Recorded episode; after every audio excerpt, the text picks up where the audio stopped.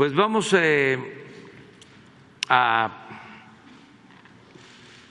dar a conocer eh, lo que se está haciendo para el rescate de zonas eh, arqueológicas en toda la ruta del tren Maya, porque además de ser un medio de transporte, del desarrollo para el sureste, que ha permanecido como región rezagada, abandonada, eh, la construcción del tren Maya significa también la recuperación de las antiguas ciudades mayas. Y se está trabajando eh, en descubrimientos, en rehabilitación de sitios arqueológicos abandonados, incluso eh, hay, pues Diego nos puede informar, pero cientos de arqueólogos eh, como no se había visto eh, trabajando, recuperando toda nuestra riqueza artística, cultural del mundo maya y se va a mostrar eso de cómo el tren al mismo tiempo va a significar eh, resaltar aún más la grandeza cultural de México en esta región. Eh, y vamos también a la sección de todos los miércoles el quién es quién en las mentiras. Entonces, eh, vamos con, con, Diego primero, ¿sí? Y luego el quién es quién en las mentiras, que lo dejamos para, ¿Cómo no, eh, con mucho gusto, presidente, compañeras y compañeros de la prensa, eh, nos da mucho gusto hacer esta presentación, además el día de hoy, en que México se constituye en el epicentro de la cultura mundial. Hoy inicia la cumbre cultural Mondiacult 2022 de la UNESCO, organizada, por supuesto, de manera conjunta con el Gobierno de México y la Secretaría de Cultura. A las 10 de la mañana tendrá lugar el acto inaugural de esta cumbre en donde México buscará que la cultura sea vehículo de diálogo entre las naciones, de entendimiento, de paz y de fraternidad entre los pueblos. Y esta es la tarea que tenemos que desarrollar, el que junto con el avance de los proyectos prioritarios del gobierno, podamos cuidar el patrimonio arqueológico, histórico, paleontológico y por supuesto también el patrimonio vivo, el que viven, significan y reproducen las comunidades día con día. Como ustedes saben, en el caso del tren Maya se desarrolla un intenso salvamento arqueológico en donde tenemos más de 450 arqueólogos trabajando, alrededor de 900 profesionistas en las diferentes tareas que abarcan también un enorme esfuerzo de sistematización de la información, de georreferenciación de los datos culturales y arqueológicos y de análisis de los materiales que se van obteniendo. Como ya se ha dicho antes, del tramo 1 al 3 están concluidas por lo que hace a la línea troncal las excavaciones, la obra avanza, ya se está tendiendo la red ferroviaria y ahora mismo en esos tramos nos ocupamos fundamentalmente de terminar el salvamento por lo que hace a las estaciones, los paraderos y las cocheras. En el tramo 4 ustedes van a observar que se incrementó la tarea. Hubo un ajuste del trazo en la ramal de arribo a la estación de Cancún y por lo tanto tenemos las tres cuartas partes de avance en la excavación.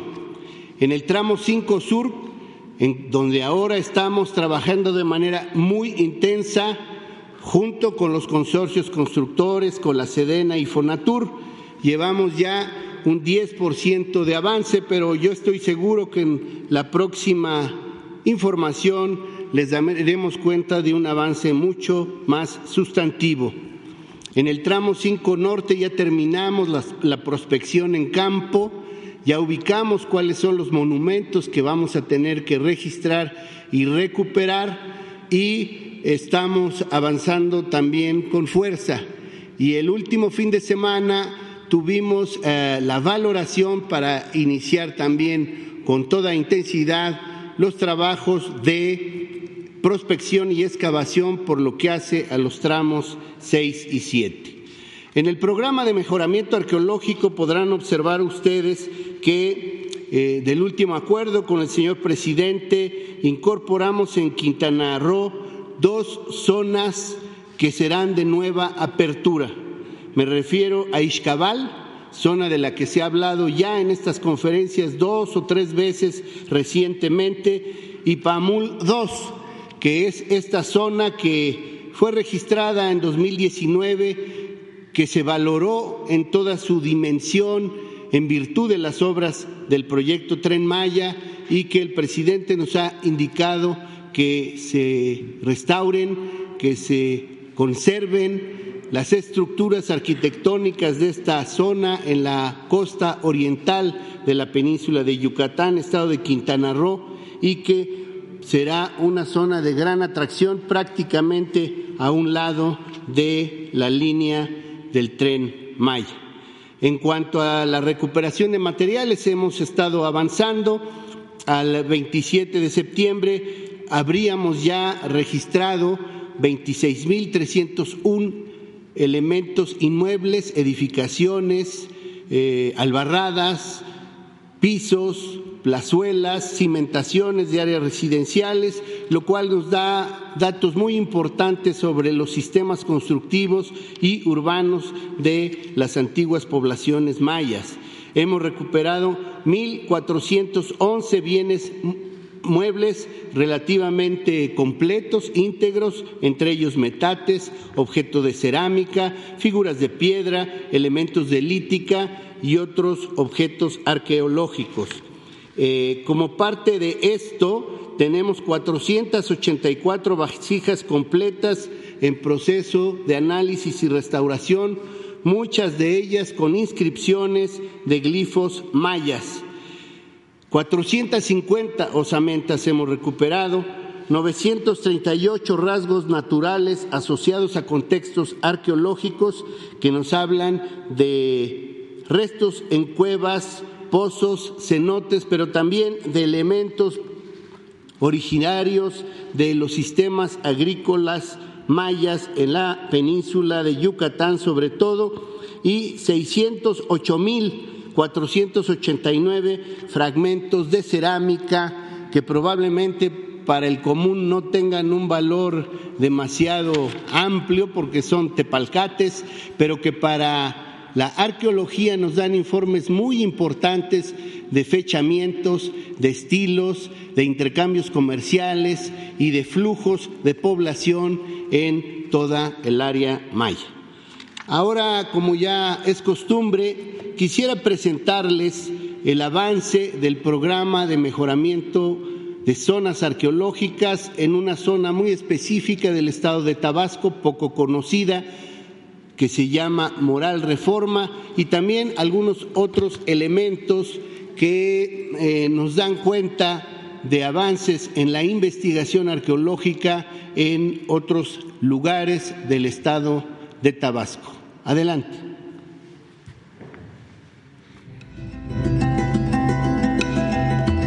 Las obras del tren Maya Tsimincac avanzan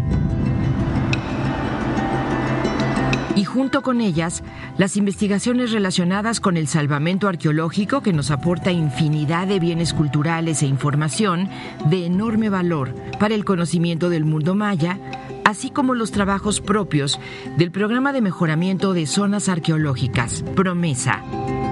En el tramo 1 que va de Palenque, Chiapas, a Escárcega, Campeche, pasando por el estado de Tabasco, continuamos avanzando para lograr las metas en lo que se refiere a la recuperación y análisis de los materiales y la información arqueológica, así como la intervención para el estudio y mejoramiento de tres importantes zonas, Palenque, Chiapas, El Tigre, Campeche y Moral Reforma en Tabasco. Nos referiremos ahora a las acciones que estamos llevando a cabo en esta zona. Moral Reforma, ubicada en el municipio de Balancán, que tiene un enorme potencial para la investigación, la visita y el disfrute del público en general.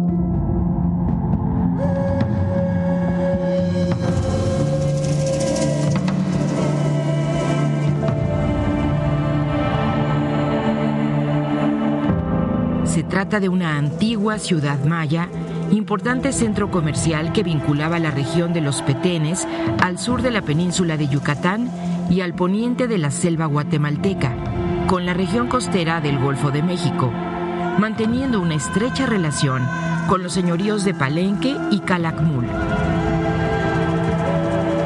y que tuvo su esplendor entre los siglos VII y VIII de nuestra era, hace aproximadamente 1300 años.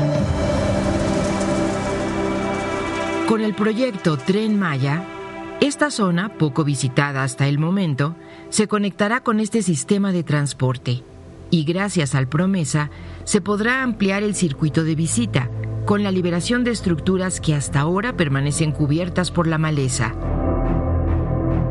lo que permitirá una mejor comprensión, apreciación y disfrute de este sitio arqueológico cuyo perímetro habrá de incrementarse a 80 hectáreas que permanecerán como reserva de investigación y cuidado de sus monumentos arqueológicos. Este impresionante centro comercial de los antiguos mayas, formado por experimentados navegantes, podrá visitarse desde la estación El Triunfo, ya en construcción, lugar en el que confluyen el asentamiento prehispánico y la reserva ecológica Cascadas de Reforma, en la intersección entre Tabasco y Campeche. Derivado de las acciones de investigación y conservación arqueológica iniciadas en Moral Reforma, se han hallado diversas piezas arqueológicas de gran relevancia para la investigación. Por otra parte, en los trabajos realizados en Tenosique y Boca del Cerro, sitios hasta ahora poco estudiados, hemos llevado a cabo labores de prospección arqueológica con tecnología de escaneo láser de alta precisión. Se han llevado a cabo análisis de los materiales de la región en los laboratorios de cerámica y bioarqueología. Información que aportará importantes datos para definir los periodos de ocupación, épocas de esplendor, y un mayor entendimiento de la dinámica sociopolítica de esta región. Hemos localizado en el área diversos enterramientos humanos, tanto adultos como infantiles, masculinos y femeninos, cráneos con deformación intencional, incrustaciones dentales, platos de cerámica y diversos objetos que nos hablan de las costumbres funerarias y rituales de los antiguos mayas que les dieron significado. De esta manera, continuamos con la decidida misión de propiciar la conservación, la investigación y la puesta en valor del patrimonio arqueológico e histórico que se ha logrado develar con el proyecto del tren Maya, a fin de engrandecerlo y transmitirlo a las nuevas generaciones para que, fortalecidas con el orgullo de esta memoria, puedan avanzar en la construcción de un mejor país, incluyente y justo.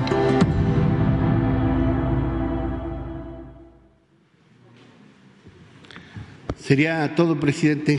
Gracias.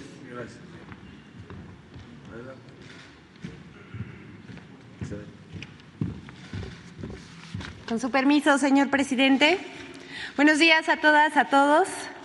Esa es la sección ¿Quién es quién? en las mentiras de la semana del 28 de septiembre de 2022.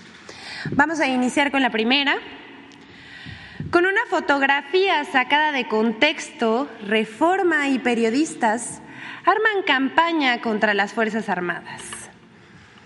El periódico Reforma publicó el 22 de septiembre una fotografía con el título Mirada Verde, con un pie que decía, en el Pleno del Senado, un militar tomaba fotos ayer mientras se desarrollaba la sesión.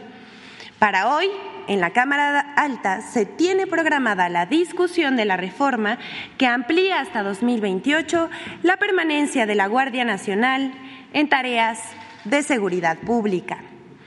Aquí vemos en la pantalla la nota de reforma con la fotografía de un elemento de comunicación social de la Secretaría de la Defensa Nacional. La fotografía en cuestión está sacada de contexto ya que el medio de comunicación y otros periodistas usaron la imagen para desprestigiar a la Sedena argumentando una supuesta intimidación por parte de los elementos del ejército mexicano a legisladores, señalando que el militar uniformado se encontraba grabando la sesión del Senado de la República. Cabe mencionar que la presencia del fotógrafo de la Sedena en el salón principal del Senado se dio durante la sesión solemne con motivo de la visita del presidente de la República Federal de Alemania. En el acto protocolario, el mandatario alemán fue recibido por cadetes del heroico colegio militar y una banda de música militar. Aquí vemos las fotografías del elemento de comunicación social de Sedena durante la visita del invitado extranjero. Así que Reforma, con mala leche, quiso inducir a sus lectores a pensar que la Sedena vigila y con ello intimida a los legisladores. Pero eso es mentira. El mismo error, entre comillas, cayeron periodistas y políticos. Por cierto, Nadie habló del contexto. Así que podemos señalar que se trató de una estrategia de desinformación. Vean nada más los tweets que distorsionan el uso de la foto. Un verdadero nado sincronizado para acusar de militarización, intimidación, espionaje y otras lindezas. Se sumaron a esta mentira Risco, conductor de noticias del financiero Bloomberg, con retweet, por supuesto, de Denise Dresser, el periodista Jorge Alejandro Medellín de La Silla Rota, el economista Jorge Suárez, el medio digital Literal México y el director de la revista Etcétera, Marco Levario. Por suerte, pues, es cierto, esta no fue la única lista. Eh, que pudimos sacar de las redes sociales, hay muchos otros que se pronunciaron y no desmintieron.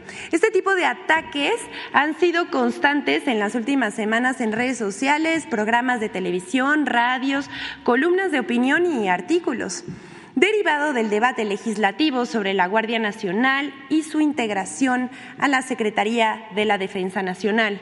Eso por un lado. Y por el otro, la reforma para que los militares sigan atendiendo eh, tareas de seguridad pública hasta el 2028. En tanto, medios y representantes de la oposición lanzan sus ataques, las encuestas señalan el amplio apoyo hacia la Sedena y Marina, así como a la Guardia Nacional y sus labores de seguridad pública. Aquí vemos la encuesta de María de las Aras, ¿qué, les preguntaron? Perdón, María de las Heras. De las Heras. Eh, quienes les preguntaron a sus encuestados, ¿y usted qué tanto considera que la permanencia del ejército hacia hasta el 2028 en tareas de seguridad pública ayudará a mejorar la seguridad del país. Un 59% de los encuestados dijo que mucho o algo. A otra pregunta hecha por la encuestadora, les preguntó, cuando usted ve militares patrullando la calle, ¿usted se siente más tranquilo o más intranquilo.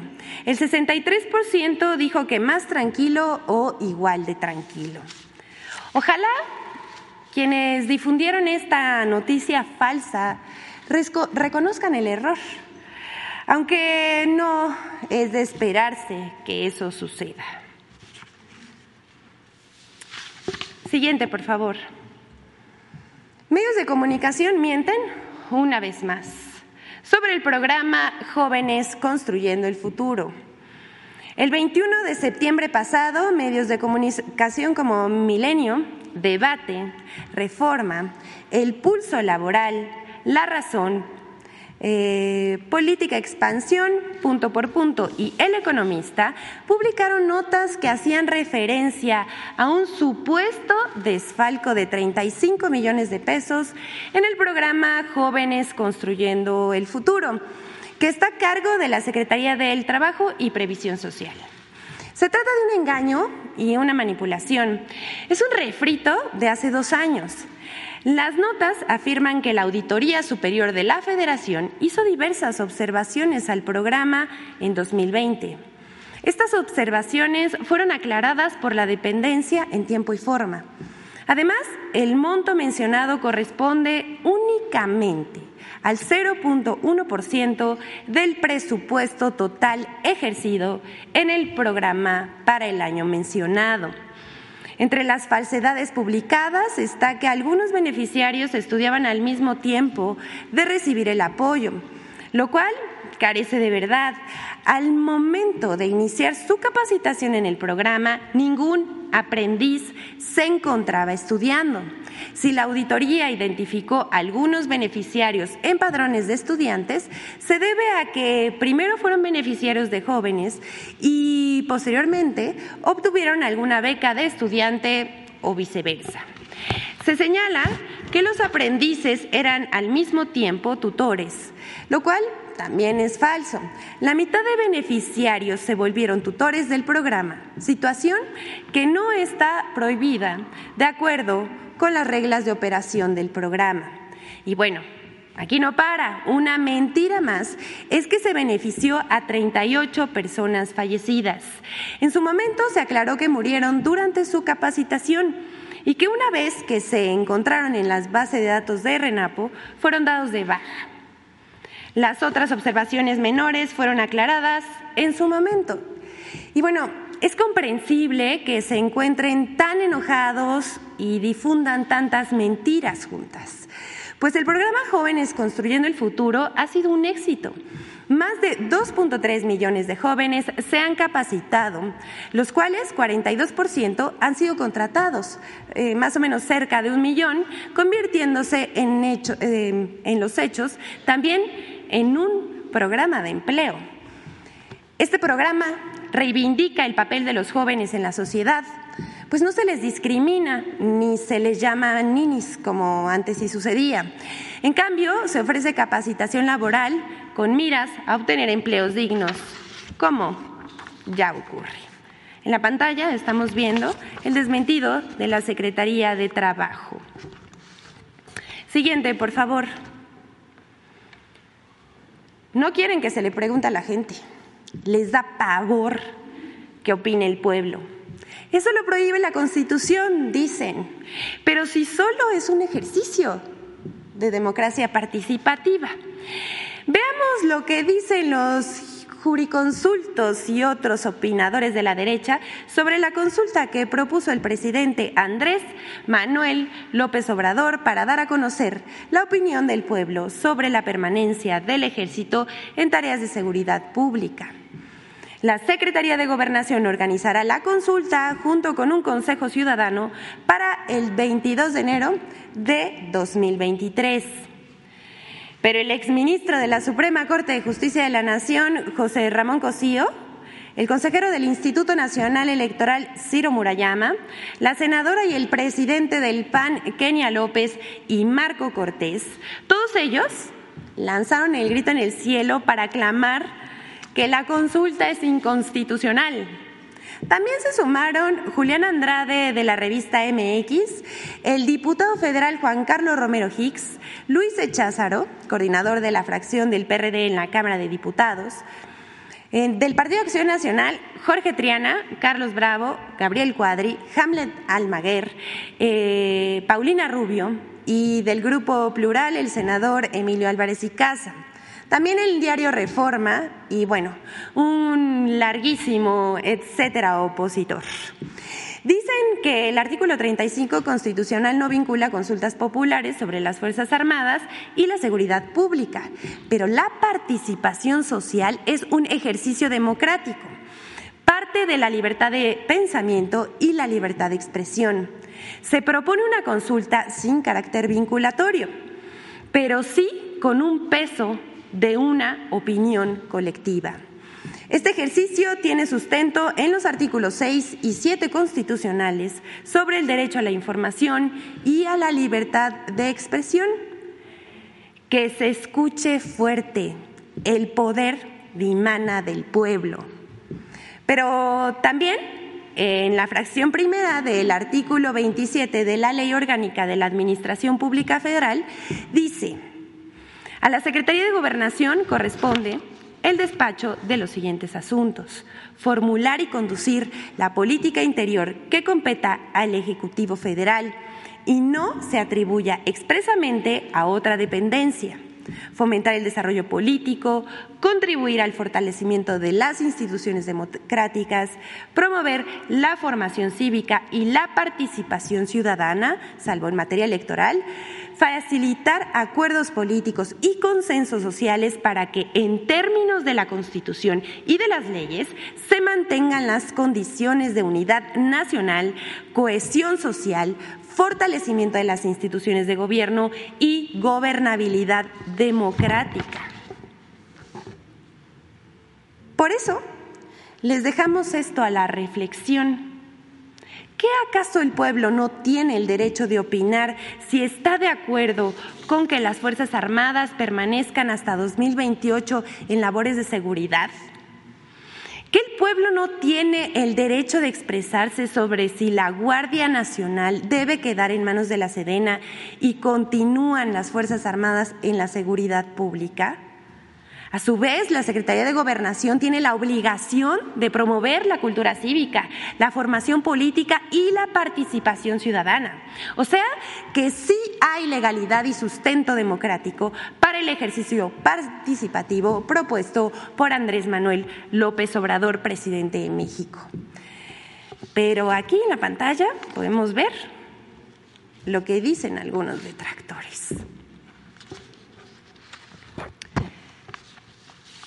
Pero les dejamos las preguntas para que no se les olviden.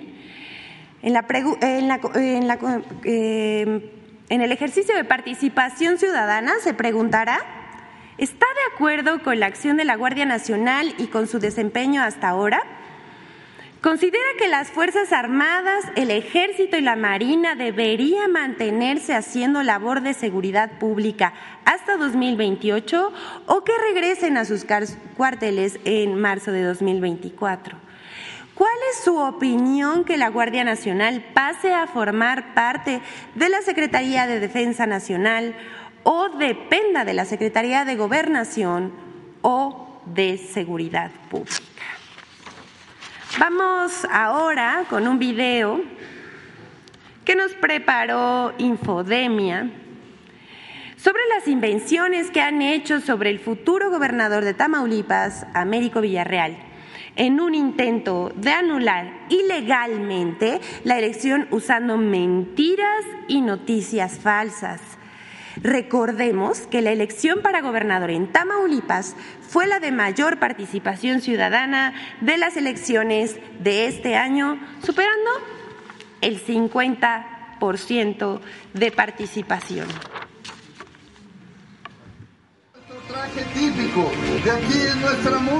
El proceso electoral en Tamaulipas constituyó un auténtico menú de estrategias para mentir, desinformar y acusar sin pruebas al candidato a gobernador Américo Villarreal, quien ganó la contienda. Entre los ingredientes de este menú están los siguientes. 1. Se crearon páginas web de medios apócrifos inexistentes como el Dallas Chronicle, donde se publicó un texto en el que se acusaban los falsos vínculos criminales de Villarreal. Sin embargo, este medio no contaba con redes sociales y su sitio web fue lanzado el 9 de mayo de 2022, un día antes de que fuera publicado el falso reportaje La ejecución del rey del Huachicol destapa la corrupción en Morena, que fue retomado por medios digitales y en redes sociales. Hoy, la página web del Dallas Chronicle no existe. 2. Se inventaron cables diplomáticos desclasificados para acusar al senador Villarreal de vínculos con el narcotráfico. Estos cables fueron desmentidos por el embajador de Estados Unidos en México, Ken Salazar. A pesar de esto, en redes sociales algunos comentaristas continuaron reproduciéndolos. 3.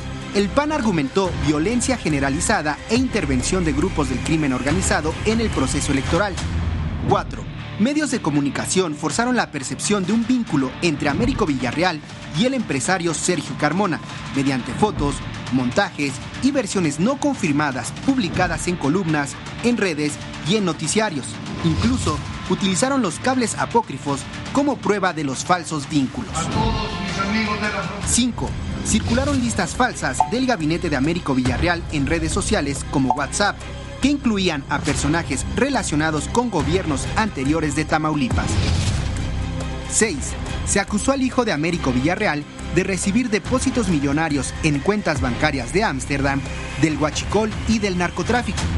Sin embargo, las autoridades bancarias de Países Bajos confirmaron que no existen cuentas, transferencias o depósitos a nombre de Humberto Francisco Villarreal en dicho país.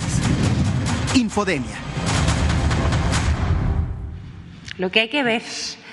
Por último, les mostramos un hecho que retrata de cuerpo entero la mentalidad panista.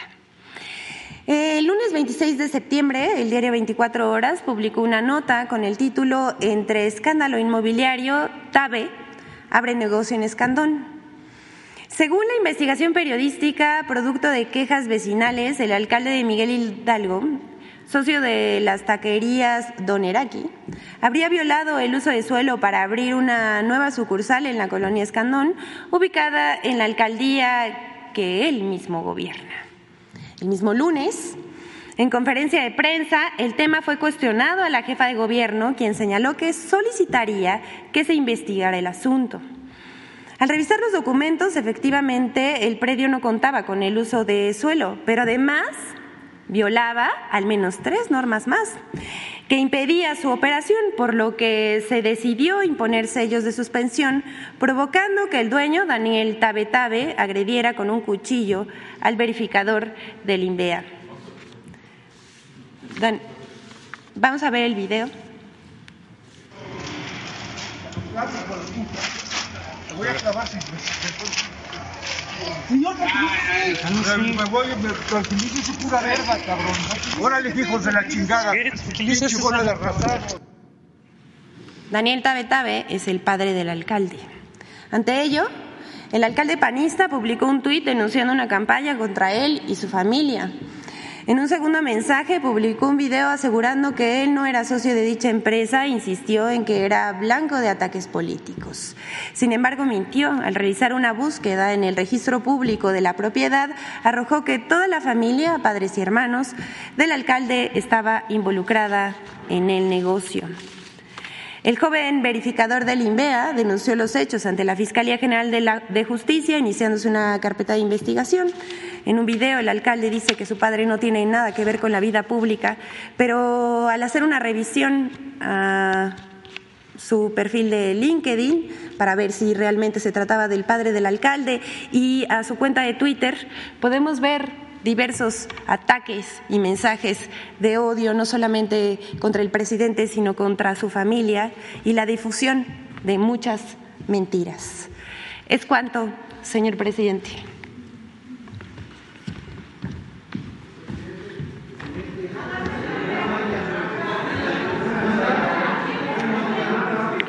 La, primera fila se rifan, ¿verdad? La primera fila. Bueno, vámonos con la primera, toda. Está rifada, ya. Y vemos Coahuila después. Ándale pues. Sí, bueno. Señor presidente, muy buen día. Placer saludarlo. Venimos de Campeche, soy Enrique Pastor Cruz Carranza. Represento al Club de Periodistas de México en Tabasco, eh, Campeche, Yucatán y a la estación de radio Radio Delfín con el programa A Fuego Lento. Eh, la primera pregunta, señor presidente, es Hoy eh, Campeche tiene un nuevo gobierno que llegó a partir de un proceso electoral democrático perfectamente vigilado con la licenciada Elena Sansores San Román. Eh, tenemos un año de esta administración en la cual el día de hoy nos enteramos que hay un subejercicio de 879 millones de pesos y que hay una reducción en el proyecto de presupuesto para el año próximo en la entidad campechana. Yo vine aquí en el 2019, un lunes 8 eh, de julio, y usted me otorgó la palabra generosamente como hoy me lo permite, y le pedíamos que se cumpliera aquella promesa de descentralizar Pemex a Ciudad del Carmen. Usted nos dijo que sí, que efectivamente este era un proceso que se iba a llevar a cabo. Hoy Ciudad del Carmen está en el abandono total. Eh, nos quedamos esperando el libramiento de Atasta, que años pasan, gobiernos pasan, promesas pasan y no se cumple. De su estado, Tabasco, desde Villahermosa hasta Champotón, saliendo por la parte interna de la macizo continental de Villahermosa, eh, Candelaria, Palizada, Escárcega hasta Champotón y de eh, la península de Atasta, cruzando Campechito hasta Champotón, tenemos las peores carreteras que pueda existir en toda esta región. Señor presidente, usted recorrió muchas veces, incluso tuvimos oportunidad de participar y acompañarlo como periodista en sus giras. En aquellas épocas incluso hasta se bacheaba. Ahora que usted está yendo constantemente por el tren Maya, eh, llega usted en helicóptero, eh, pues han abandonado esa zona. Ojalá pudiera usted volver a hacer unos recorridos por, por, carretera o en el próximo presupuesto que se vaya a ejercer en, en, el, en la República, en la, en la Secretaría de Comunicaciones y Transportes, se tome en consideración. Estoy viendo muy entusiasmado como gente del sureste que ya es una realidad. Cuando vine hablamos de que había una campaña para impedir que el proceso de inicio del tren Maya se llevara a cabo. Usted ha hecho una gran labor, las gentes del sureste eh, estamos muy contentos, pero en Campeche tenemos envidia de la buena a su estado, Tabasco, progreso, desarrollo, eh, inversiones extraordinarias. Yucatán ni se diga, un gobernador que todos los días anuncia inversiones y Campeche solo aparece los martes del jaguar, convirtiéndonos en un espectáculo que una cosa es hacer lo que dice hoy la señorita, eh, debatir y señalar eh, asuntos irregulares y otra cosa es que una entidad con una historia tan grande como Campeche, con tantos recursos que ha aportado al país y al mundo, 400 años de madera, de palo de tinte, chicle, camarón. Hoy no hay inversión, no hay apoyo al sector pesquero, está abandonado. Pemex mantiene completamente cerrado el programa PACMA y solo sirve para generar confrontaciones. Se suspendió el apoyo de gasolina, diésel para las comunidades pesqueras, que es una actividad totalmente eh, eh, ancestral. Su decreto, señor presidente, para evitar que se privaticen las playas en todas nuestras costas nacionales, en Campeche, es total y plenamente ignorado. La isla del Carmen hicimos una petición a Change.org porque se está privatizando sin que ninguna autoridad federal, estatal o municipal tome cartas en el asunto. La pregunta sería, con todo respeto, señor presidente, la primera, esperamos con mucho entusiasmo una, una transición que pudiera cambiar el rumbo de Campeche con todo respeto y con toda valentía, como siempre lo hemos hecho, vengo a decirle que este año ha sido un año perdido. El dato de ese subejercicio de 879 billones creo que es el peor de los agravios a un Estado que requiere tanta inversión y que está convertido en un talk show. Señor presidente, ¿habrá manera de revertir? Esa es mi primera pregunta esta desgracia, esta maldición que sufrimos en Campeche. Bueno, pues yo este, eh, no coincido con tu apreciación, la respeto. Gracias, señor. Pero no estoy de acuerdo. Tenemos datos. Este, en este año, al que hace referencia, sí, señor. se están llevando a cabo inversiones en Campeche como nunca en la historia.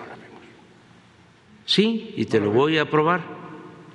Sí. Porque no se trata sí, señor. solo de hablar, sería demagogia. Sí, señor. Retórica. ¿Por qué no pones el plano de, del tren Maya? No, eso es un éxito. ¿eh? No, pero es inversión. Sí.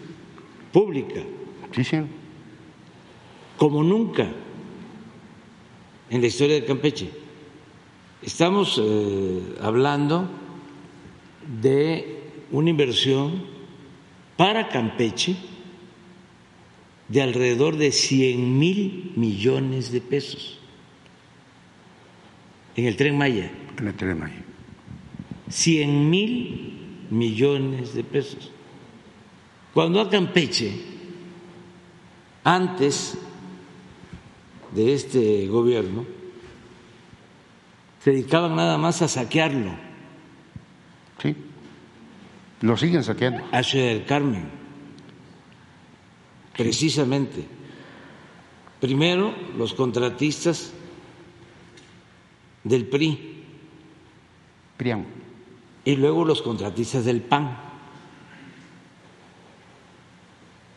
Vinculados a Pemex. Que recibían contratos. Bueno, achicaron, como se dice en el sureste, achicaron Cantarel, uno de los campos petroleros más importantes del mundo, lo agotaron. Llegó a producir en ese periodo hasta dos millones de barriles diarios. Ahora está produciendo 150 mil barriles, porque se dedicaron a extraer petróleo de manera irracional y destruyeron completamente todo ese potencial petrolero. Cierto. Se hicieron inmensamente ricos, saquearon. Había un empresario, oceanografía, Exacto.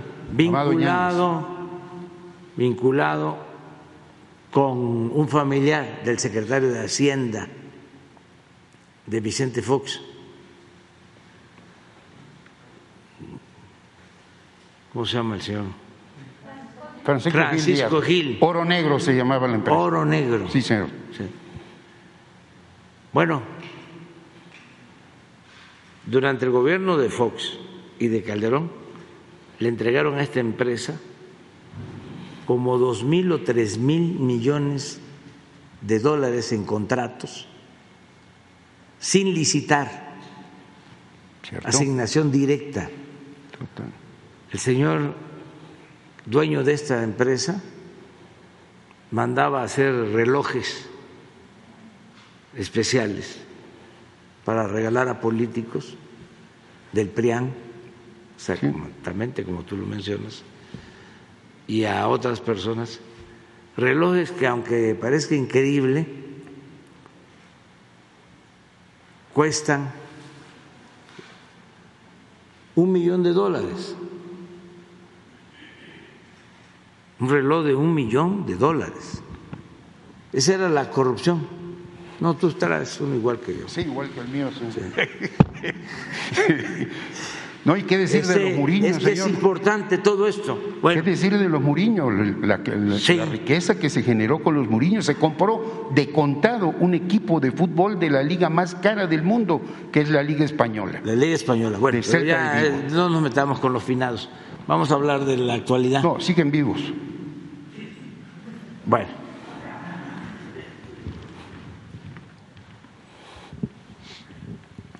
Mira, aquí están los límites, porque este somos pueblos hermanos, ¿no? Sí.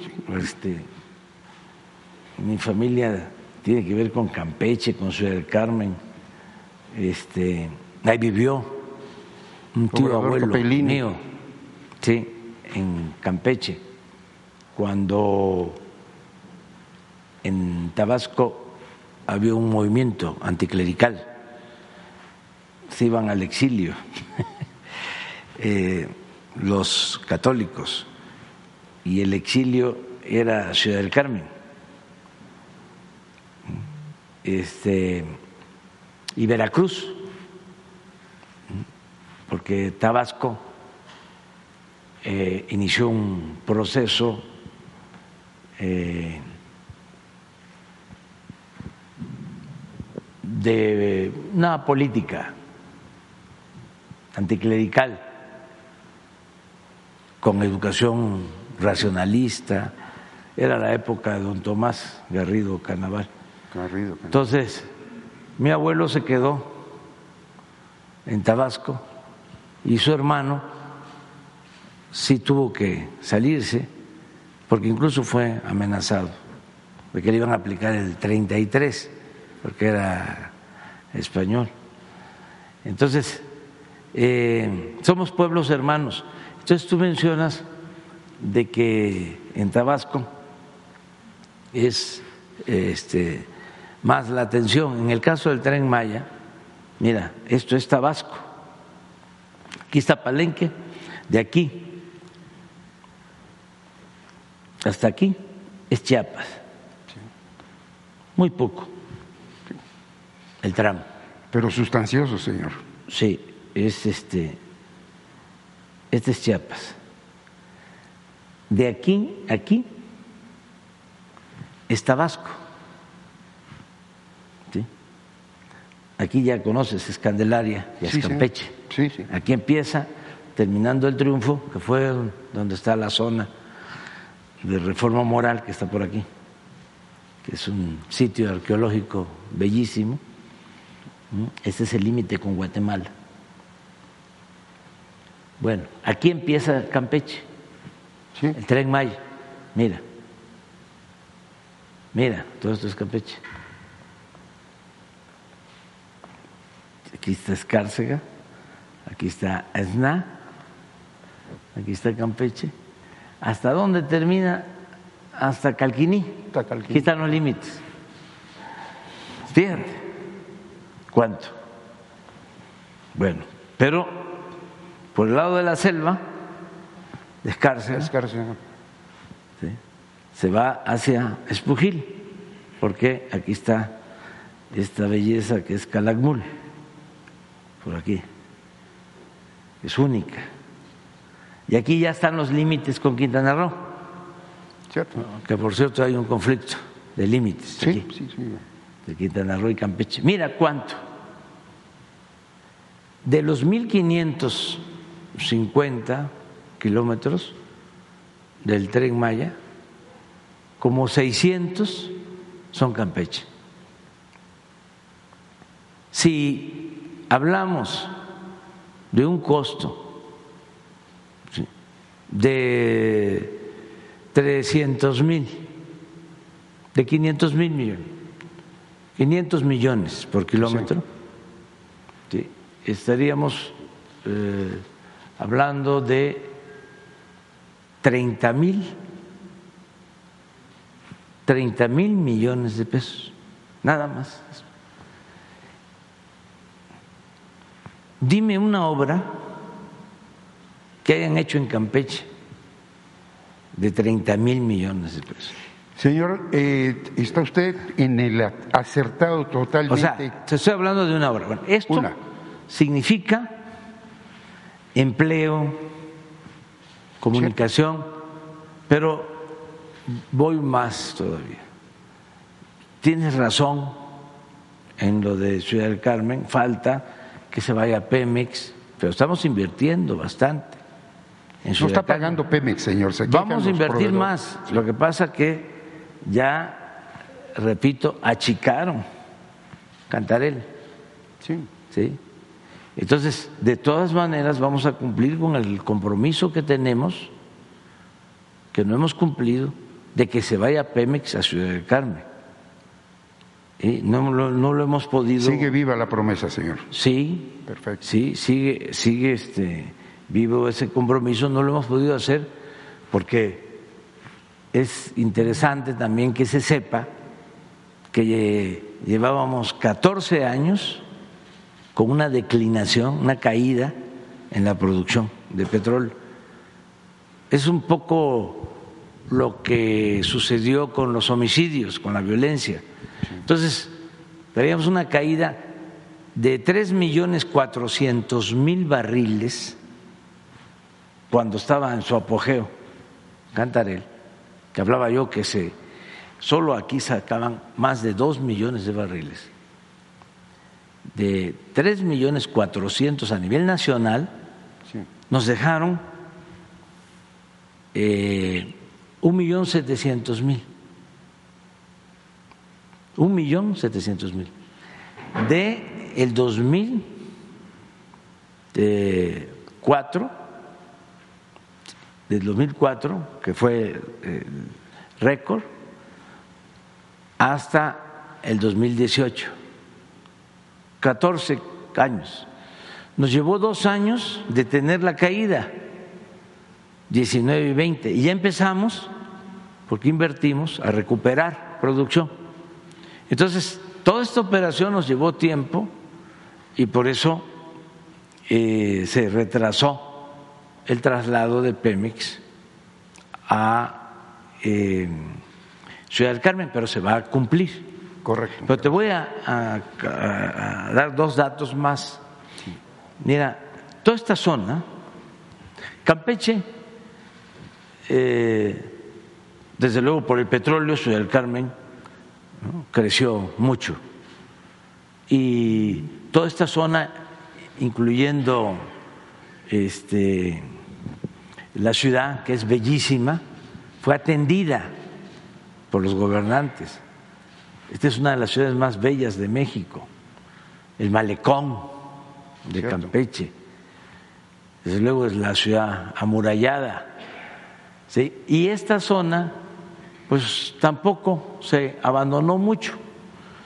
Pero aquí era abandono completo. Bueno, hasta hace 10 años, 6, 10 años, este, se creó el municipio de Candelaria, que no existía, y el municipio de Calakmul,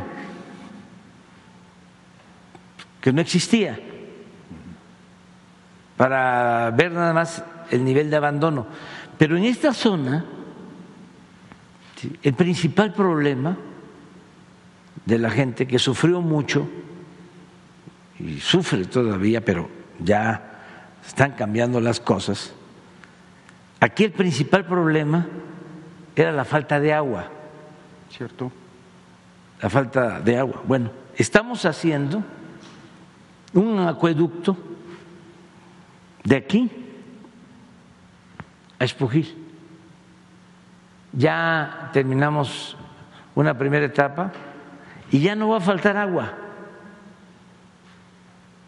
Este, en todos estos ejidos, en todas estas comunidades. Entonces, es una obra muy importante que se está haciendo. te podemos dar el dato. Sí.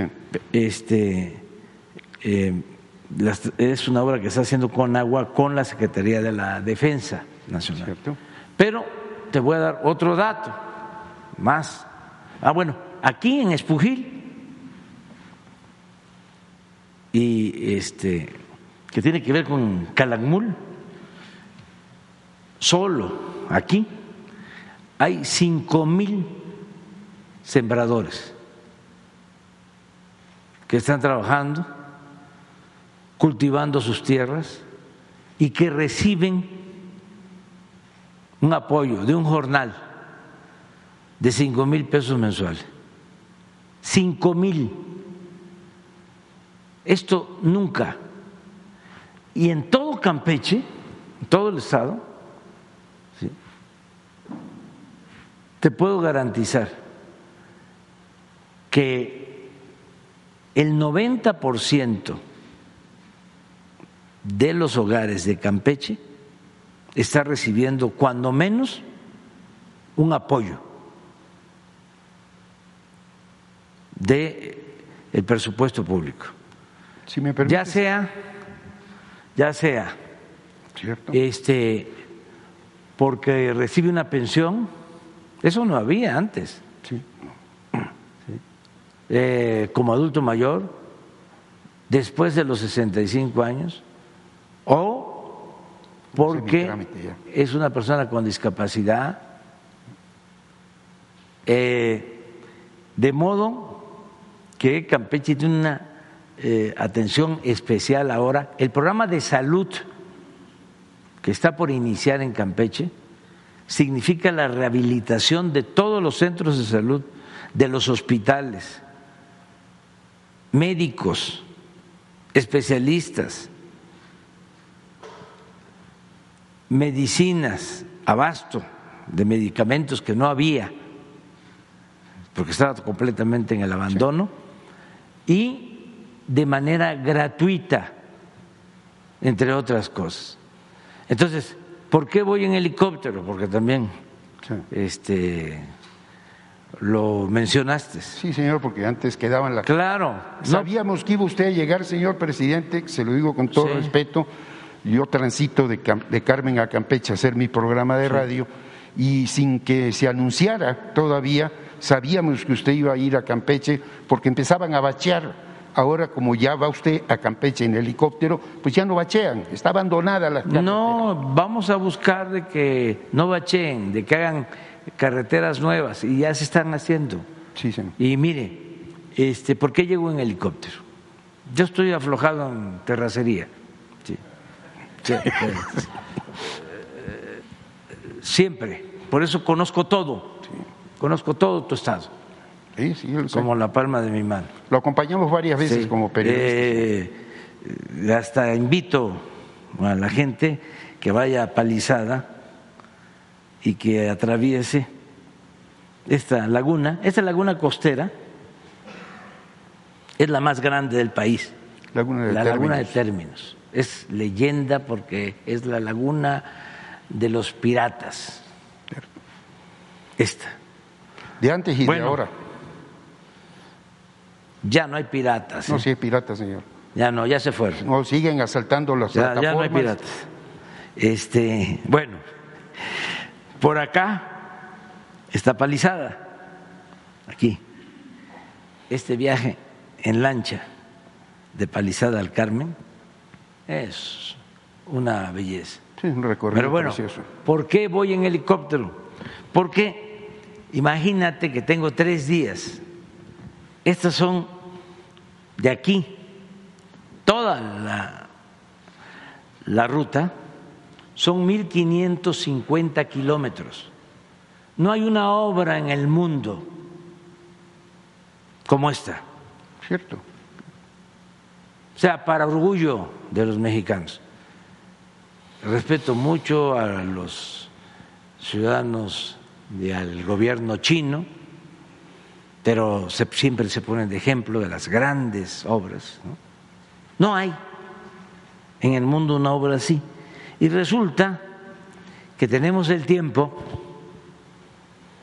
encima porque la tenemos que terminar en diciembre del año próximo. Los 1.550 kilómetros.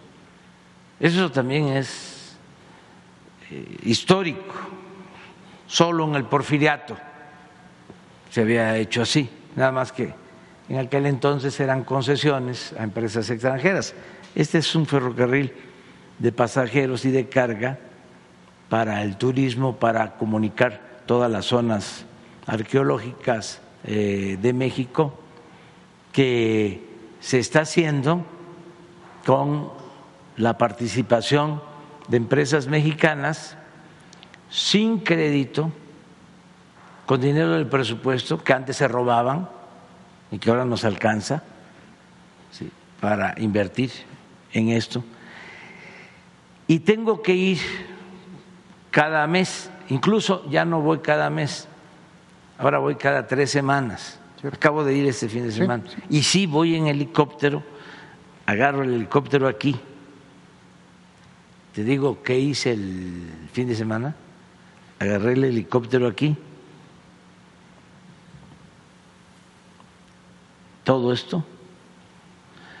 Bajé en Espujil. Aquí tuvimos una reunión con los ingenieros militares. Y luego me fui a dormir a Chetumal. Eso fue el viernes. Sí. Este,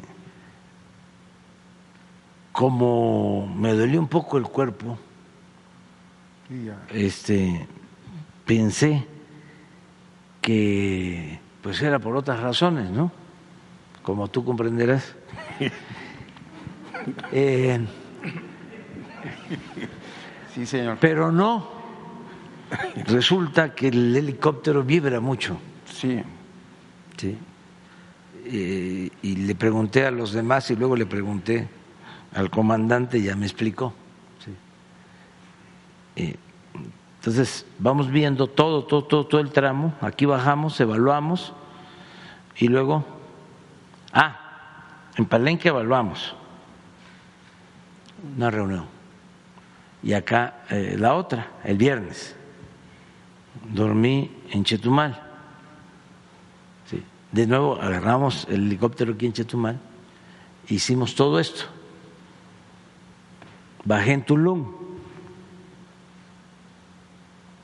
para eh, hacer otra evaluación. Aquí estamos haciendo, además de la línea del tren, aquí estamos haciendo un aeropuerto, que ya lo iniciamos, como el aeropuerto de Cancún. Va a ser un aeropuerto eh, internacional de primer orden. Ya se inició la construcción. Todo esto lo está haciendo eh, la Secretaría de la Defensa con los ingenieros militares. Luego, ya eh, sobrevolamos aquí. Este tramo fue el que nos costó. Aprovecho para informar que ya no hay amparos. Es decir, se ganaron todos los amparos.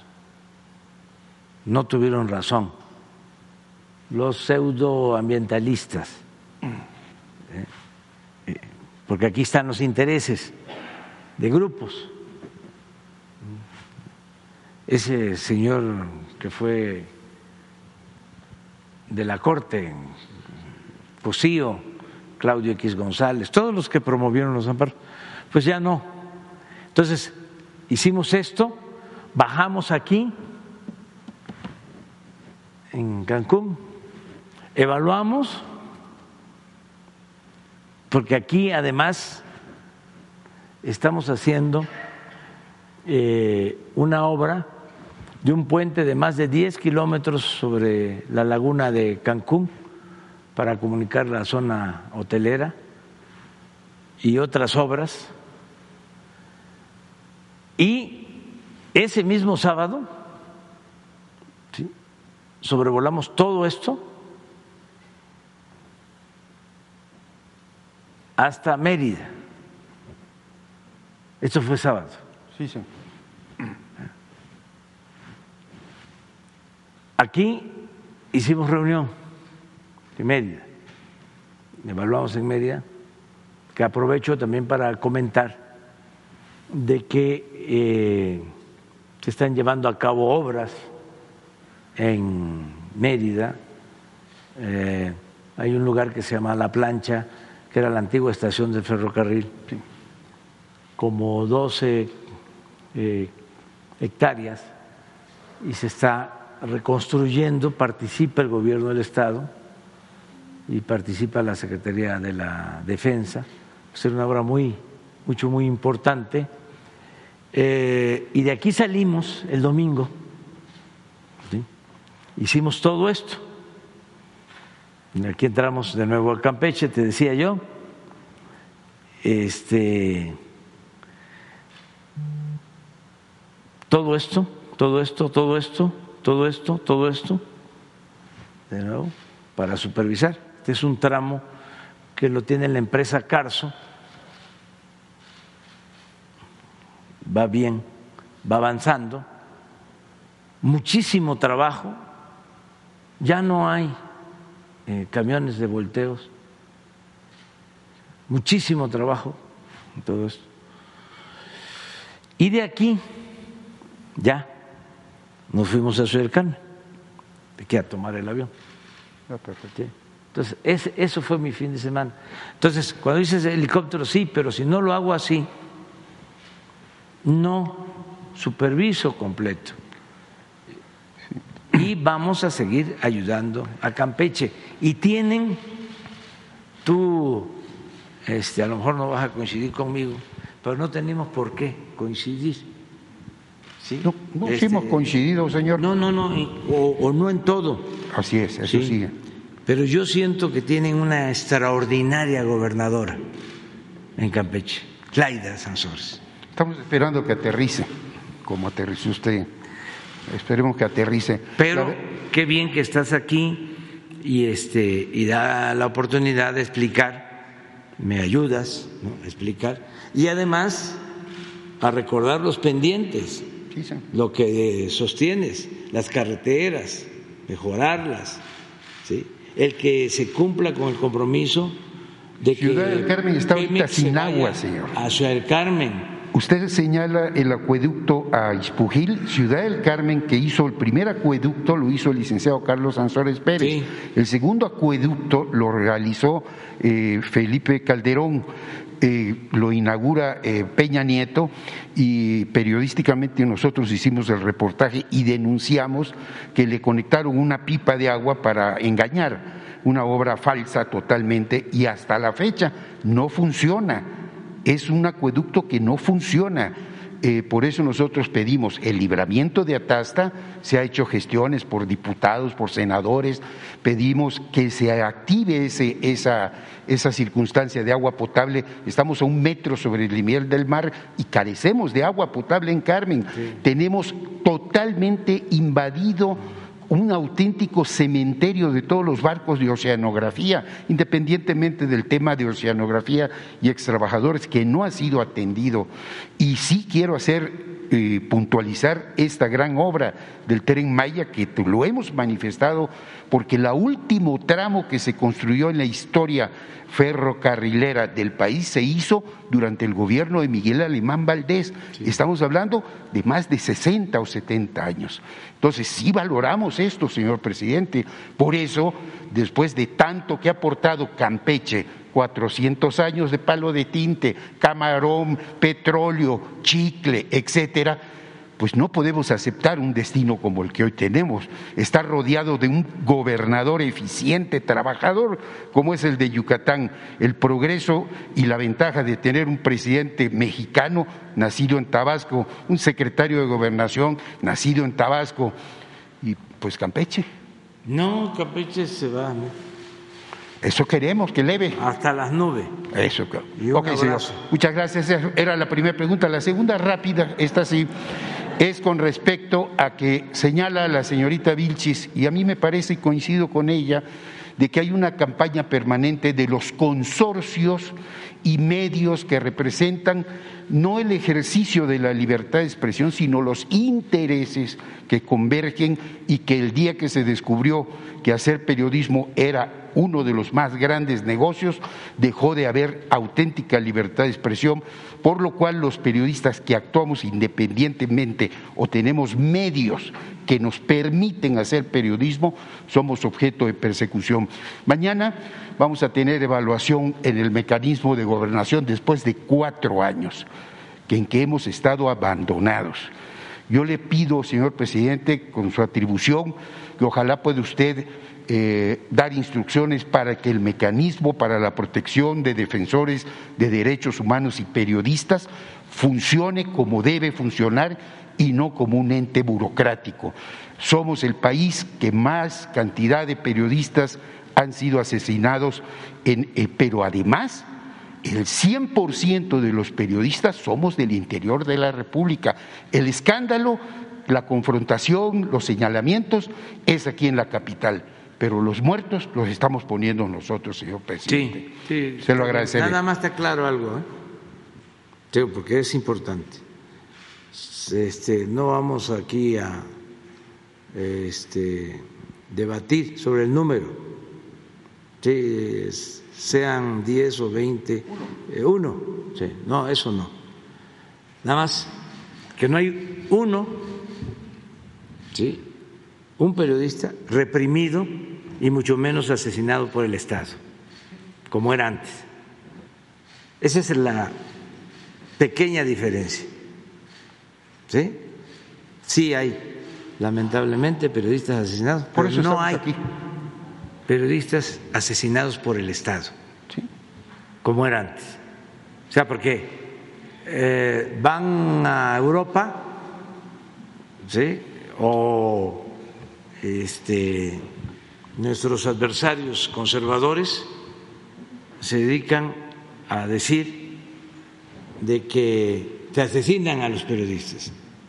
Aquí se garantiza la libertad de expresión y el Estado no reprime, el Estado no viola derechos humanos. Eso es lo único.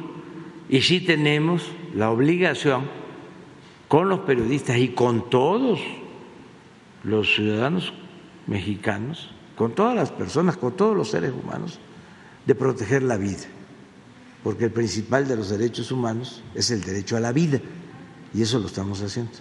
Muchas gracias. Adelante.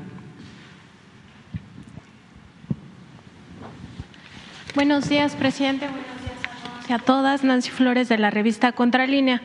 Presidente, preguntarle pues sobre esta resistencia que sigue habiendo en algunos grandes contribuyentes para pagar sus impuestos. Nosotros en Contralínea documentamos el caso del eh, pues líder, ahora líder moral de la oposición a su gobierno, también fundador de la eh, pues esta organización Mexicanos contra la Corrupción y la Impunidad y empresario Claudio X González Guajardo.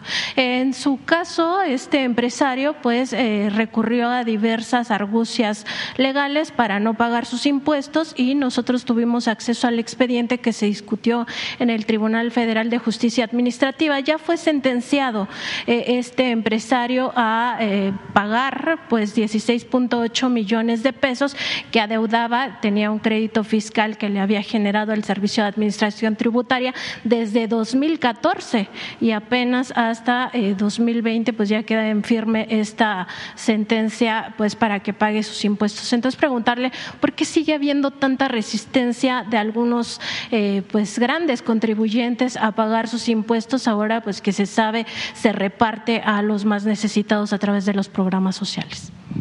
Bueno, hay resistencias porque imagínense cuánto tiempo con privilegios fiscales.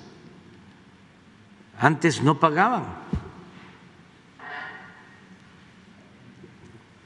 o si pagaban les devolvían los impuestos. Esto hay que decirlo, aunque moleste. No pagaban impuestos los grandes empresarios, corporaciones, iba a decir grandes contribuyentes, porque así se les considera en Hacienda pero está mal o estaba mal llamarles así, porque no contribuían los grandes contribuyentes. más que quedó así, hay una dirección que se llama de grandes contribuyentes. Ahora sí, todos. Y tengo que agradecerles de que entendieron que las cosas han cambiado, que son distintas. Y también que no se olvide, era legal la condonación de impuestos. Estaba eh, establecido en las leyes. Entonces, tenían información de cómo hacerle para que les condonaran los impuestos. y habían mecanismos establecidos para favorecer a los llamados grandes contribuyentes. Había un mecanismo que se llamaba la consolidación fiscal. Entonces, una empresa importante, importante, tenía utilidades, era la empresa famosa, insignia, pero para no pagar creaba empresas fantasmas o artificiales, 10, 20 empresas.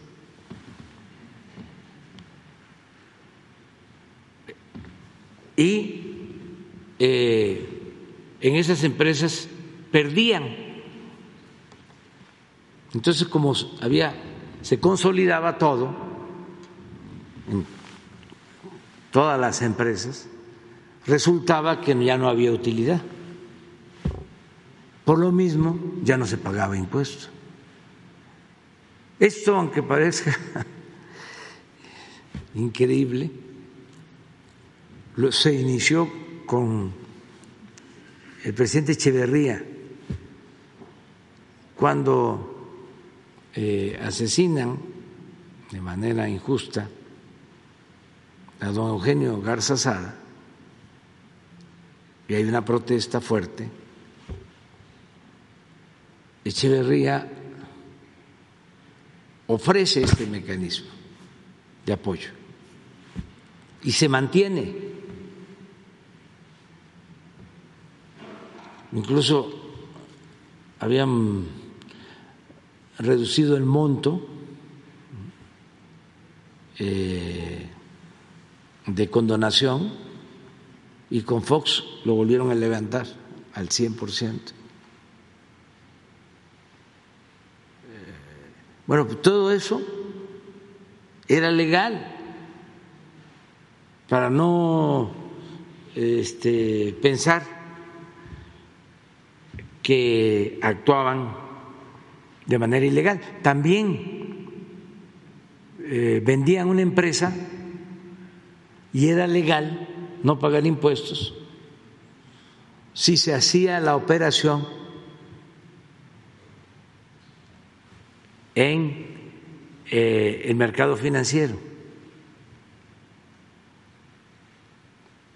Así estaba la ley. Por ejemplo, cuando venden Banamex a Citigroup, como lo hacen en la bolsa de valores, no pagan impuestos, porque lo permitía la ley. Entonces, por eso alegan los que no pagaron impuestos en ese entonces de que era legal, sí, pero era inmoral o es inmoral. Porque si se compara, que era otra este, justificación o pretexto o excusa de siempre, ¿no? Eh, el neoliberalismo había que aplicarlo porque era lo que eh, prevalecía o se aplicaba en todo el mundo. Sí, pero en Estados Unidos si se hacía una operación como la venta de Banamex a Citigroup había que pagar impuestos y aquí no. O sea, se aplicaba la política neoliberal sí, eh, de acuerdo a los intereses creados en el país. Entonces, todo esto ya no eh, es legal.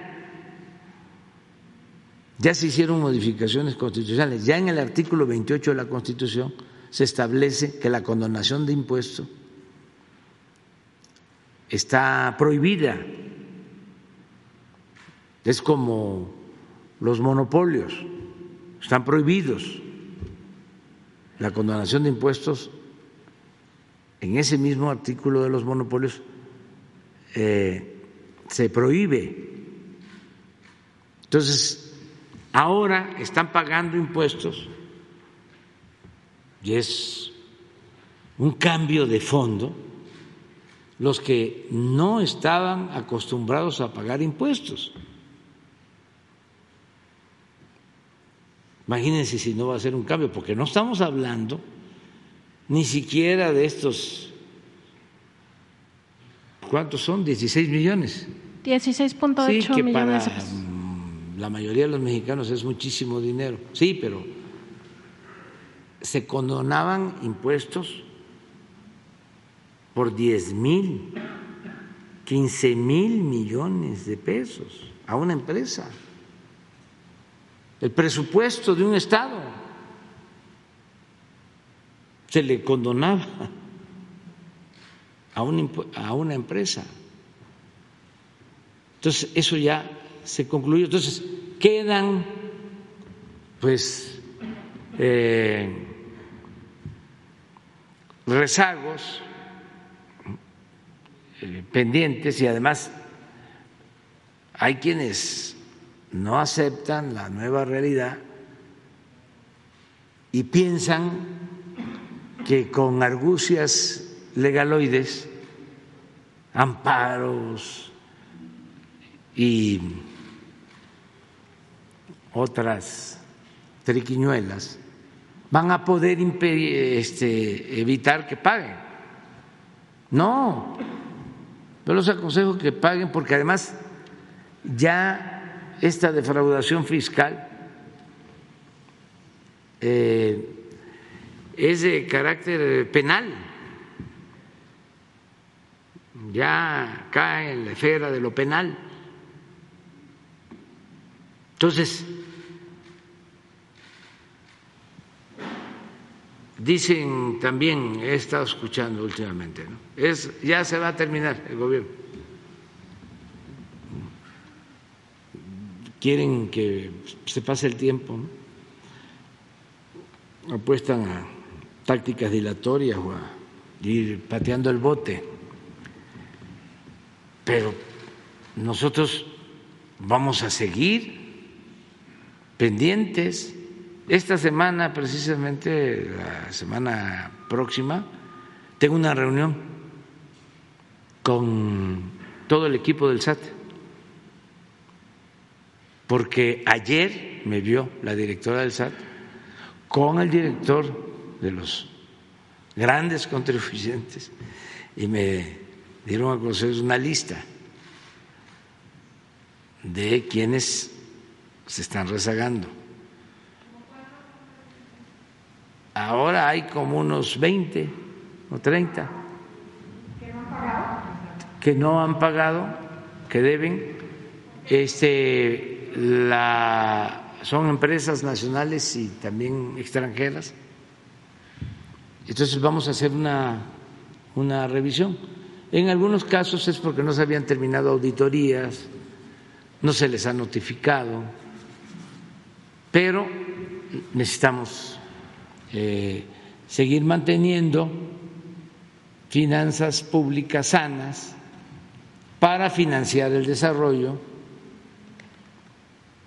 para que se siga apoyando a la gente y para no contratar deuda, no endeudar al país. Y hasta ahora vamos bien. ¿Por qué no pones la eh, tabla de recaudación de ayer.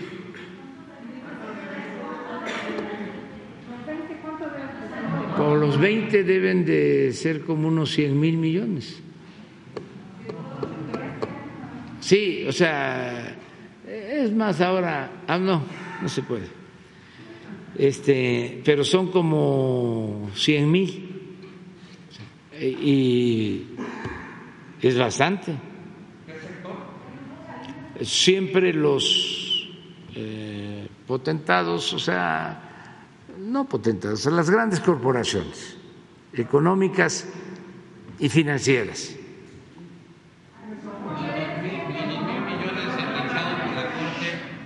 ¿Mande? Dos mil millones sentenciados por la Corte que lo vienen dilatando con amparo. Ah, sí, pero se está buscando un arreglo, se está este, este, llegando a un acuerdo.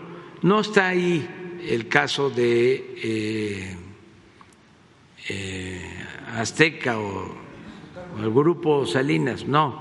No estamos hablando de otra lista. Esto ya se está trabajando, lo de Salinas eh, Pliego. Eh, se está buscando un acuerdo, ya se está haciendo toda una revisión general, ya hay en efecto este, juicios que son cosas juzgadas, es decir, ya la Corte resolvió, sin embargo, hay otros y lo que se busca pues es eh, llegar a un acuerdo sin que haya eh, ninguna imposición, sin autoritarismo, sino buscando la conciliación. Y así lo hemos hecho, en otros casos, casi en todos. Nos hemos reunido o se han reunido del SAT con grandes empresas, con bancos, y este, se llega al acuerdo. Va a ser lo mismo. Miren, es, ¿por qué es importante? Porque de esto este, depende nuestro presupuesto. De aquí, este, cuando eh, una vez me habló el dueño de Bimbo, que habían vendido una de las empresas de Bimbo y que iban a pagar sus impuestos. Eh, creo que mil o mil quinientos millones de pesos de impuestos. No tengo el dato ahora, ¿no? A una empresa extranjera le vendieron, creo que es donde hacen las paletas de chocolate. Ricolino. Ricolino, sí. Y este, y le platicaba de que ese dinero ¿sí? era el equivalente a mil millones que estábamos destinando, que se destinaron este año para caminos en las zonas más pobres de Guerrero, en la zona más pobre de Guerrero, que es la montaña. Te digo, pues los mil millones son mil millones para caminos. Entonces, para eso es el presupuesto. Antes, eh, pues en un ambiente de corrupción y de complicidades, se podía decir, ¿cómo voy a pagar si se van a robar el dinero en el gobierno? Ahora no, ahora el dinero es para inversión pública, para el bienestar de la gente. Lo que decía yo al compañero de Campeche, 90% de los hogares de Campeche recibe cuando menos una pequeña porción del presupuesto público. De 35 millones de familias que hay en el país, 35 millones, 30 están recibiendo, me consta, y lo puedo probar, de manera directa, cuando menos un beneficio de este presupuesto. Y los 5 millones de familias restantes también de manera indirecta se apoyan, porque hay inversión pública y se benefician las empresas, porque hay inversión extranjera y se benefician empresas y se generan empleos. Y también el beneficio mayor para ese cinco, esos cinco millones de familias, el beneficio mayor es que si 30 que son de la pirámide, de la parte de abajo de la pirámide hacia arriba, tienen, aunque sea una pequeña cantidad de apoyo y logramos bienestar abajo, de abajo hacia arriba, ¿qué ganamos todos? Paz y tranquilidad. Y no hay nada, nada, nada que valga más que vivir en paz, una sociedad mejor. Entonces, sí, sí, por ejemplo, eh, hay quienes, este, puedes decir, a mí no me llega, sí, pero no te llega el recibo de luz como te llegaba antes. ¿Por qué? Porque no hay aumento. En ese, me refiero a 5 millones que no tienen el apoyo directo. A todos se benefician porque no hay el aumento, pero lo mismo no hay el aumento de la gasolina. Aunque eh, se trate de una familia de más ingresos, no está pagando la gasolina como se paga en Estados Unidos o como se paga en Europa. Y esto tiene que ver. Y les voy a decir eh, eh, con qué en específico. Miren, este, eh, este es el ingreso hasta 27 de septiembre. Es el corte. Estos son impuestos, esta columna, son los tributarios. Aquí tenemos 0.3, menos 0.3. ¿Por qué? Es interesante. En impuestos sobre la renta estamos arriba, 14.8. Esto en términos reales. Si tenemos una inflación de 8, hay que sumarle 14.8.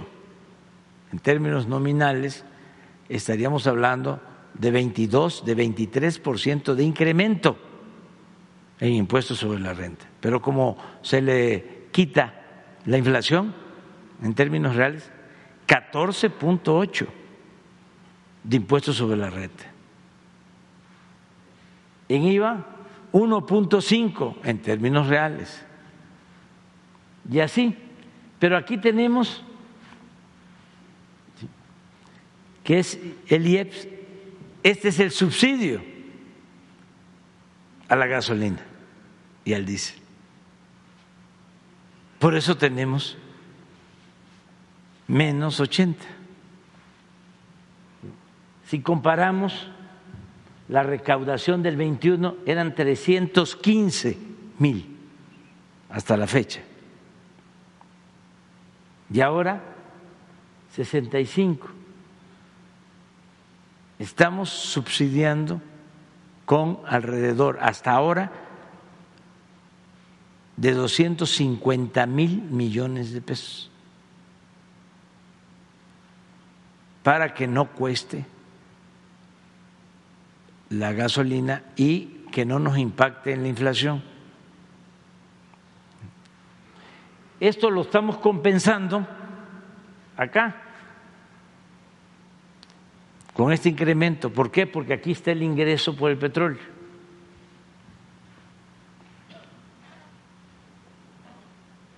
El ingreso total del gobierno es 3.2, real. Entonces, ¿por qué podemos hacer esto? Porque también son más los ingresos que tenemos en general y en particular, como se aumentó el precio del petróleo crudo, eh, es mayor el ingreso de la hacienda. Pero si esto no lo cuidamos, eh, y baja, que miren, de mil, de un billón cuatrocientos doce mil de impuestos sobre la renta a un billón setecientos cuarenta y nueve este año. Estamos aquí eh, hablando de alrededor de 300 mil millones más. Eh, lo de Claudia X González, pues este, no tengo el conocimiento exacto de cómo está su situación, pero estoy seguro que va a terminar pagando. Muchas veces también sus despachos contables quedaron también mal acostumbrados a hacer este trampas y al final pues eh, se les descubre. Además tenían agentes en el SAT.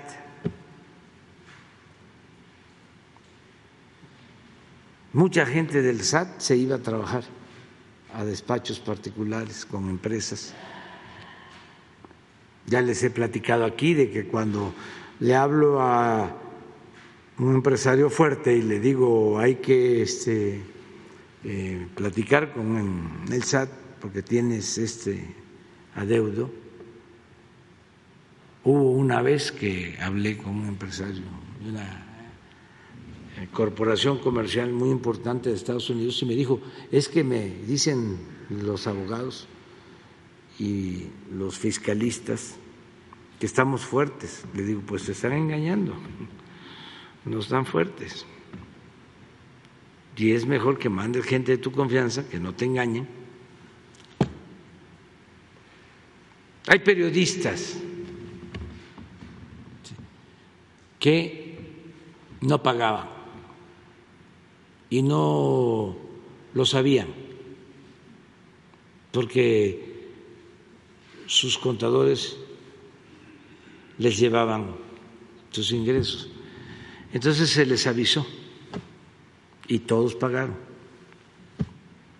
No hay ahora un periodista que no pague sus impuestos. Y en general, por eso no pueden haber excepciones, porque imagínense si alguien no paga, que se va a pensar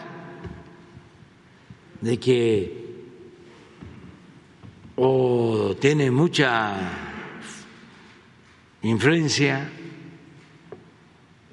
o hubo un arreglo en lo oscurito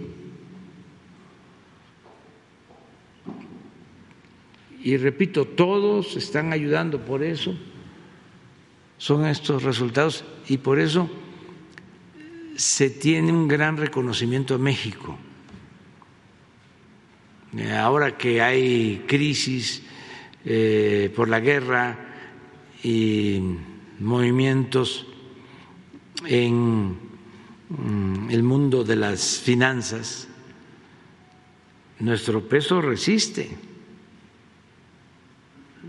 Y sigue llegando inversión extranjera y no tenemos dificultad porque se actúa con responsabilidad y estos datos los tienen los financieros. Saben bien cómo estamos, cuánto es eh, nuestra deuda con relación al producto, cuánto crece, si tenemos capacidad de pago, si este, tenemos ingresos, si se gasta más de lo que ingresa.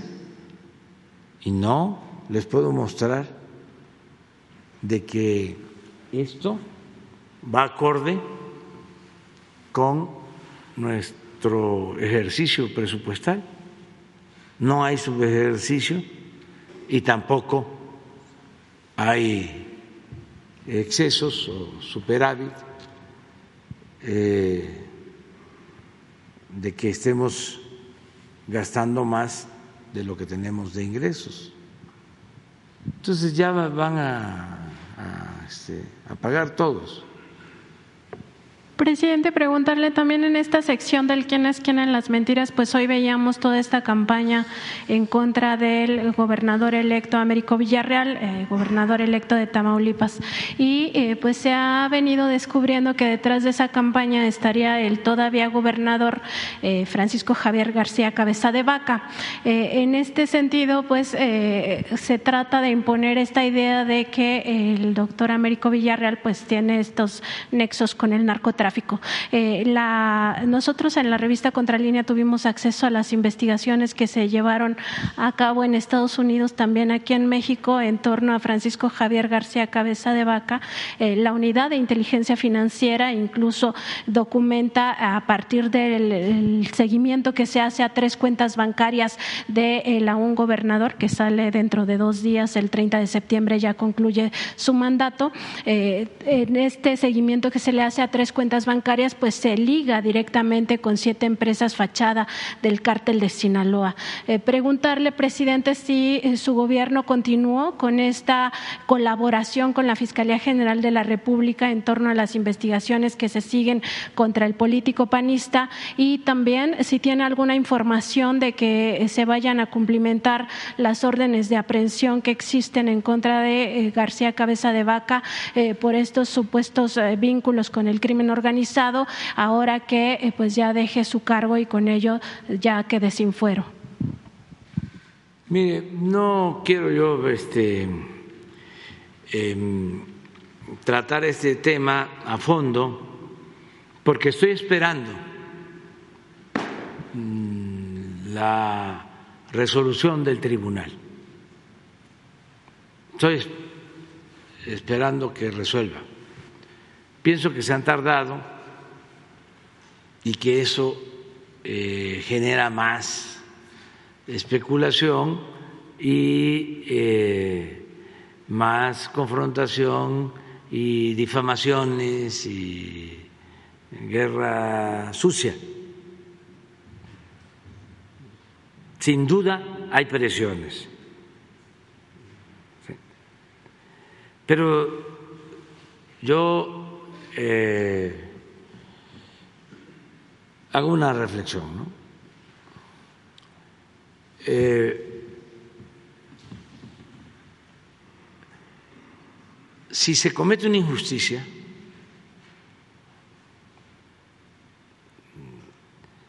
no se va a resolver nada, al contrario, te van a agravar las cosas y le va a ir mal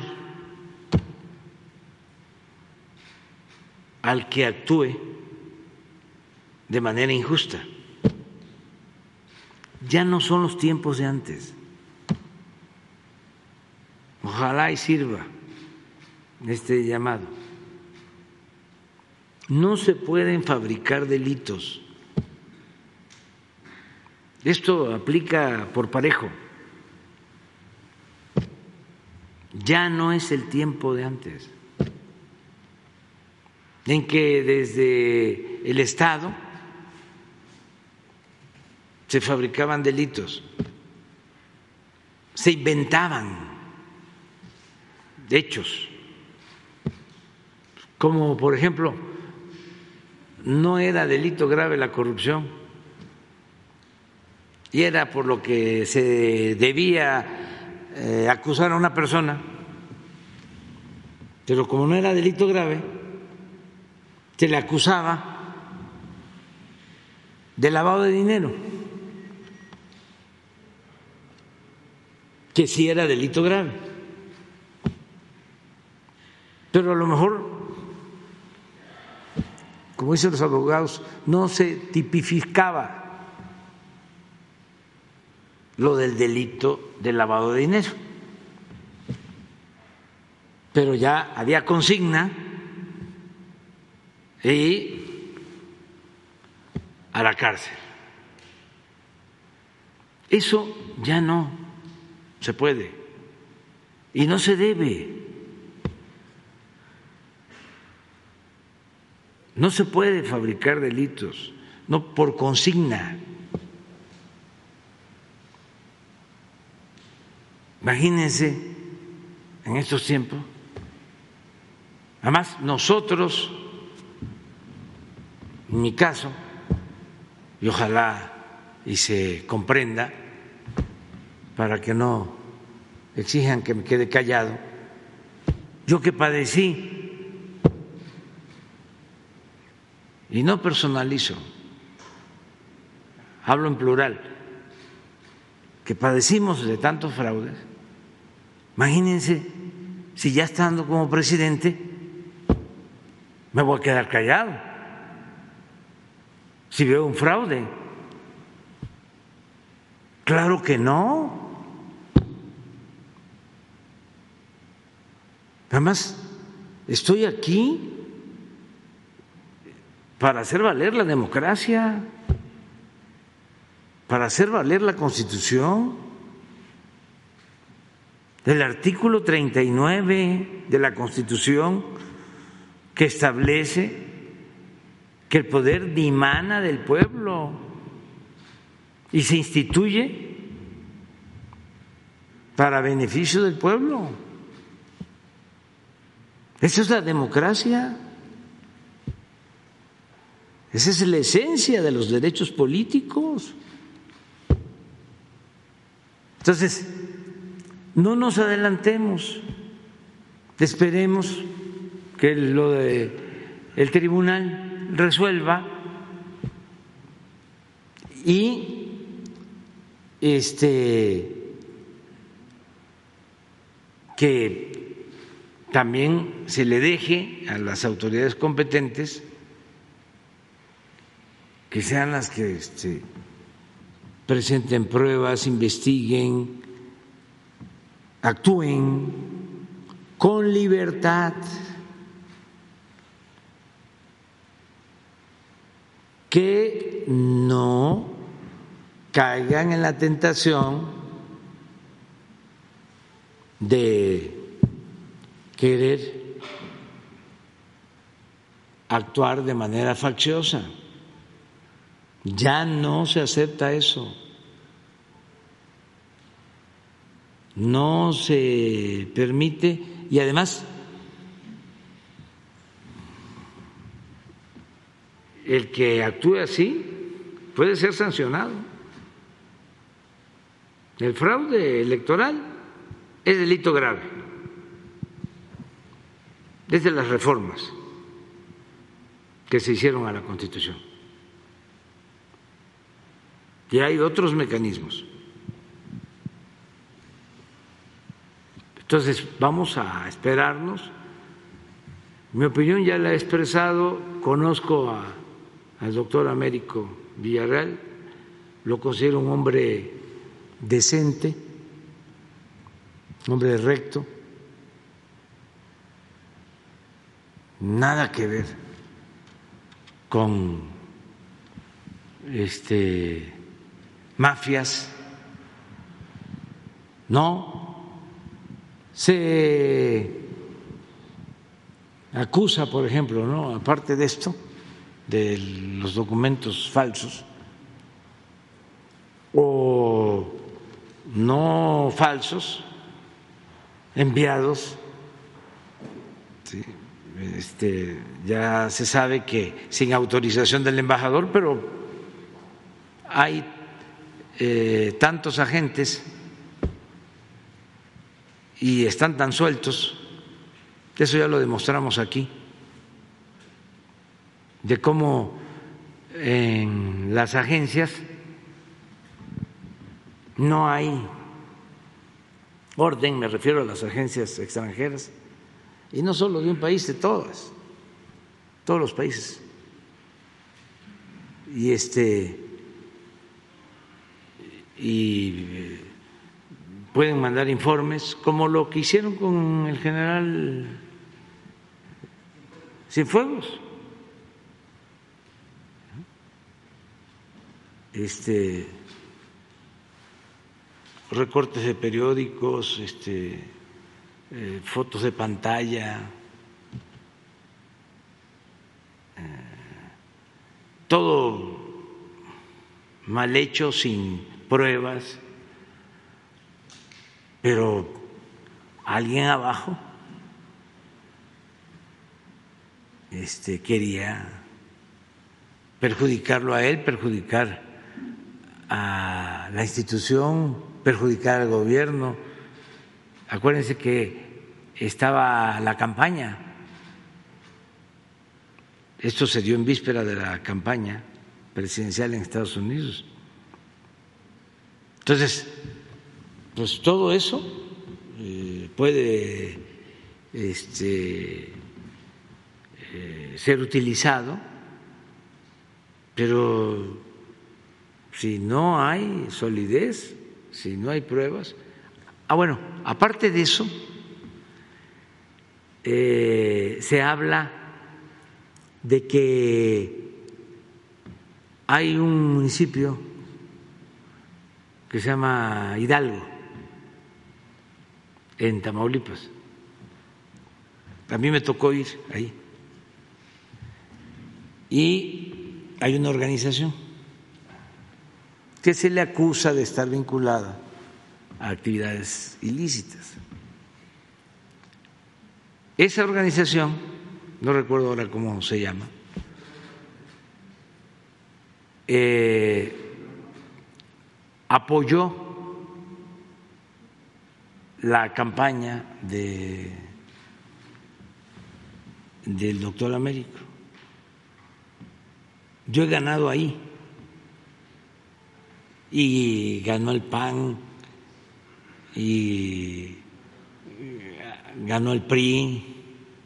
O sea, fue muy interesante porque eh, hago una gira por esa zona, son como cuatro municipios, es en la carretera que va de Victoria a Monterrey.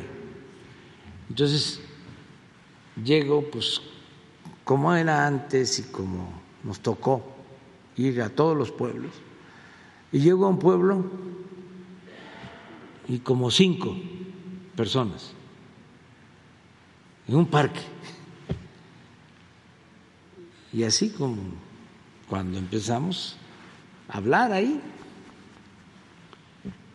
era un acto en una cabecera municipal.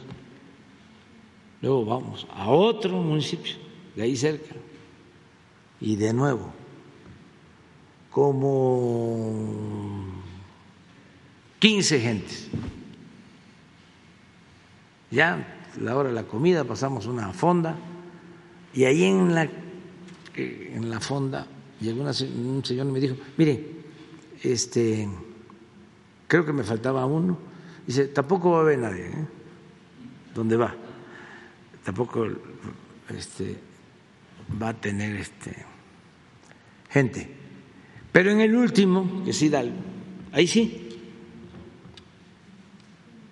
porque ahí queremos fijar nuestra postura, porque nosotros pertenecemos a una organización. Y en efecto, en la tercera fui nadie. Y llego Hidalgo y vayas y la plaza a reventar. Cuatro o cinco mil personas. Y entonces, este, pues hablamos y pide la palabra a un señor ya es, él da la bienvenida. Y entonces su discurso es, este, aquí nosotros no permitimos eh, a los de las bandas y estamos organizados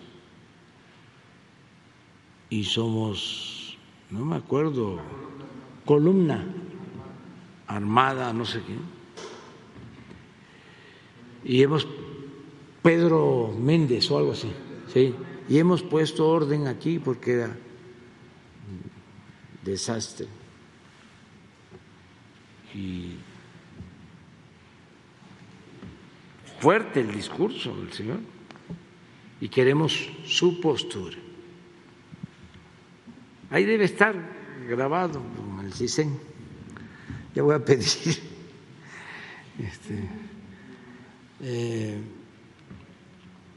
entonces agarré el micrófono y dije, pues, ah, le digo, esto se va a poner bueno. Y ya se rieron todos. Y les dije, pues, fíjense que no estoy de acuerdo con ustedes, porque yo no este, comparto el, uso de la fuerza ni la vía armada ni la violencia. Este es un movimiento pacífico y se puede cambiar por la vía pacífica, por la vía electoral. Y por eso lo estamos haciendo. Pero no hay ningún problema. Este, y ya este, terminó el acto. Luego regresé. A mí me permitían entrar, o sea, sin problema, porque sabían que este, de manera directa nosotros no queremos la confrontación. Bueno, ese grupo apoyó al actual gobernador, votó por el actual gobernador. No estoy hablando de Américo, estoy hablando del gobernador actual. García Cabeza de Vaca. García Cabeza de Vaca. Y se peleó, ya me, ya me acordé, ya se, se peleó después con ellos. ¿Y por qué se peleó con ellos? Ya, ahora lo estoy recordando. Por eso es importante ir abajo. Y ya le voy a seguir, este, voy a tomar el consejo de, de mi paisano campechano, de que no deje yo de ir este, hacer giras a ras de tierra.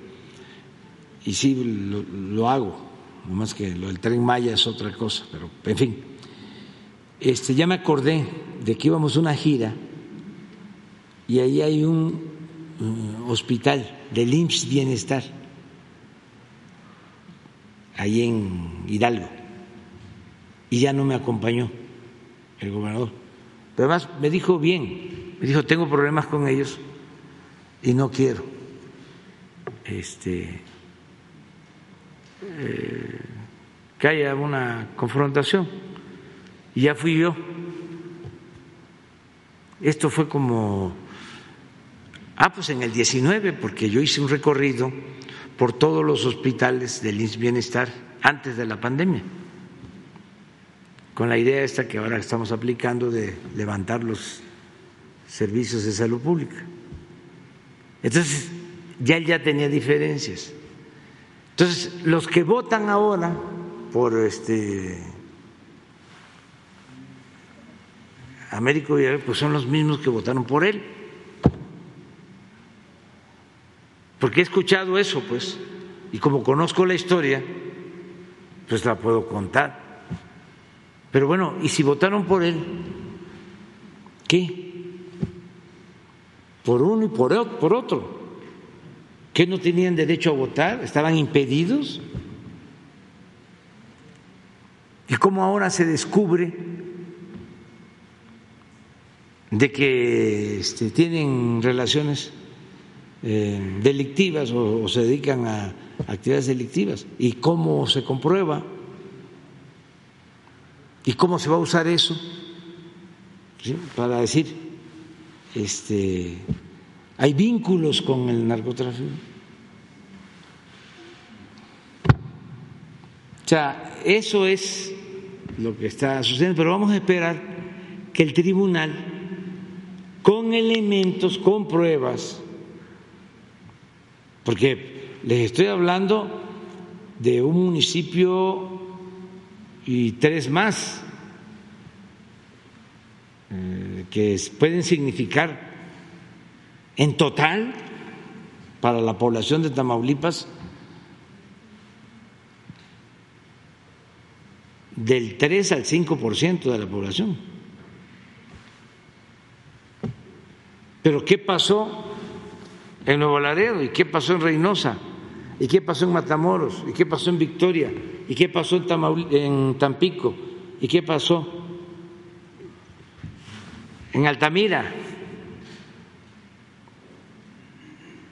Y en todos los municipios. O, esta eh, organización domina todo Tamaulipas.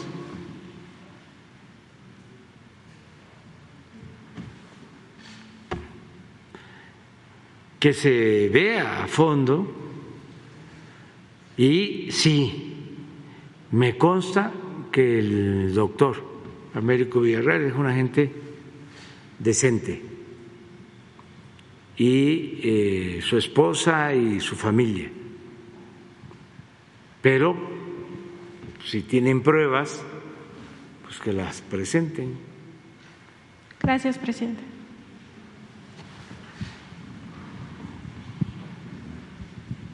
¿Qué tal, señor presidente? Buen día, Carlos Guzmán de Cuatro Media Comunicaciones de Veracruz.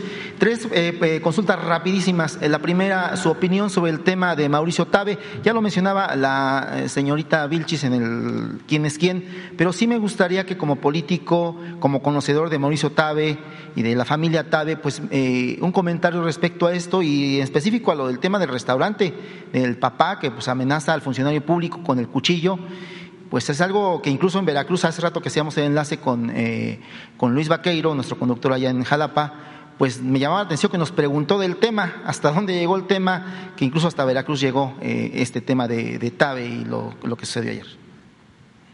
Pues mire, no nos metamos en eso. Este, eh, se trata aquí, porque no deja de ser un asunto político. Y yo creo que por eso Elizabeth lo plantea, porque eh, siempre es el doble discurso. Este, ¡Qué barbaridad! Eh, los de Atenco traen sus machetes. sí, pero... O sea, eh, ese doble rasero Entonces, ya, no hablemos más. Este es una concepción, y hay que respetar. Este, es una forma de pensar y de actuar. Lo que pasa es que siempre hay mucha hipocresía, pero tampoco es nuevo. Siempre he dicho, la verdadera doctrina del conservadurismo es la hipocresía.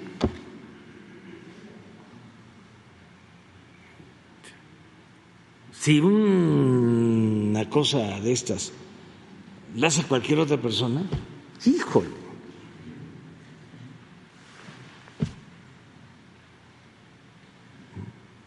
Pero resulta que quienes este, eh, hablan de que son gentes de bien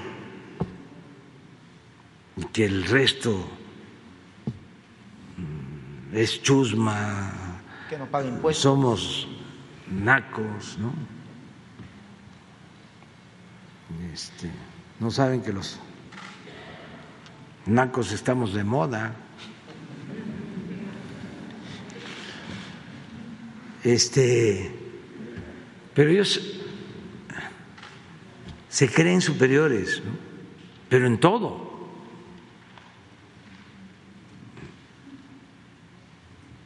Entonces, cuando se les descubre pues, lo que son realmente,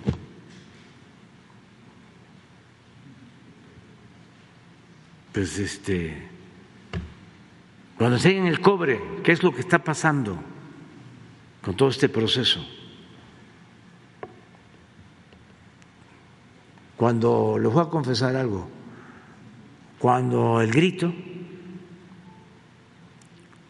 entonces dije, voy a los mueras.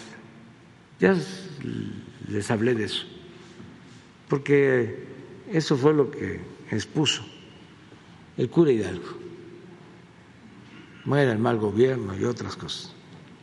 Y nada más es pura vivas y vivas y vivas. Y esto es un grito de protesta también, de reafirmación de ideales y de nuestra independencia. Entonces nada más tenía yo la preocupación de que al cambio de vivas y vivas y vivas, al decir mueras, sí, dijera la gente viva. Muera la corrupción y que gritaran viva. ¿Qué pasó? Imagínense nuestros adversarios. Este, pero no, la gente está muy consciente, muy avispada.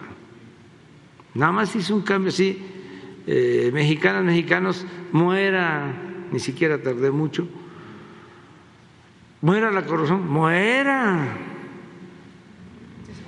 Sí, pero como yo estaba con esa preocupación, y aunque tenía mm, la tril, tenía yo ahí sí, este, los gritos y los mueras, la arenga completa. No quise, porque también no es lo mismo leer que sacarlo del alma. Se escucha, se nota. Sí. Entonces, cuando termino el muera, de este muera la corrupción, por mi preocupación esta de que fuesen a contestar viva, ya cuando veo que... De todas maneras, yo traía en la cabeza decir, muera la avaricia, porque también eh, usó la palabra Hidalgo y es muy certera. Es un término, es un concepto que tiene que ver con el que solo se preocupa por él y no le importa el prójimo, el semejante, no les importan los demás. Pero se me va, así, en ese instante. Entonces, muere el clasismo. lo sustituyo. Y es también un término, un concepto muy profundo, más de élite, me refiero en cuanto a comprensión. Y yo siempre procuro hablar más al pueblo.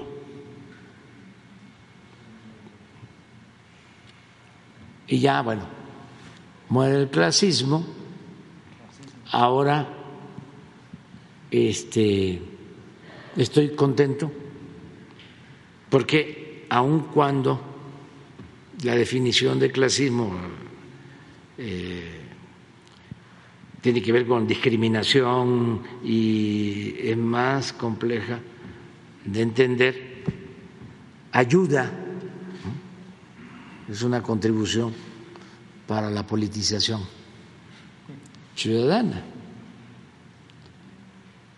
Y existe el clasismo, esa discriminación, sentir que se pertenece a una clase superior.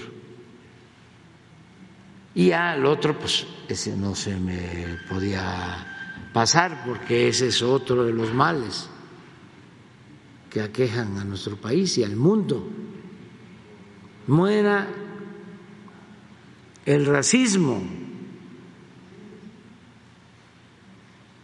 y que vivan los pueblos indígenas y que viva la grandeza cultural de México. Les voy a poner algo que tiene que ver con el con el racismo, vean que no es nada más México que tiene que ver mucho con el mundo, el mundo, que son de las cosas que se tienen que seguir combatiendo y que tiene que ver con América Latina y muy vinculada al conservadurismo, mucho, mucho. Eh, hay un eh, mensaje en redes sociales de una señora que se refiere de manera despectiva, discriminatoria, racista a la vicepresidenta de Colombia, que es afroamericana. Fíjense esto.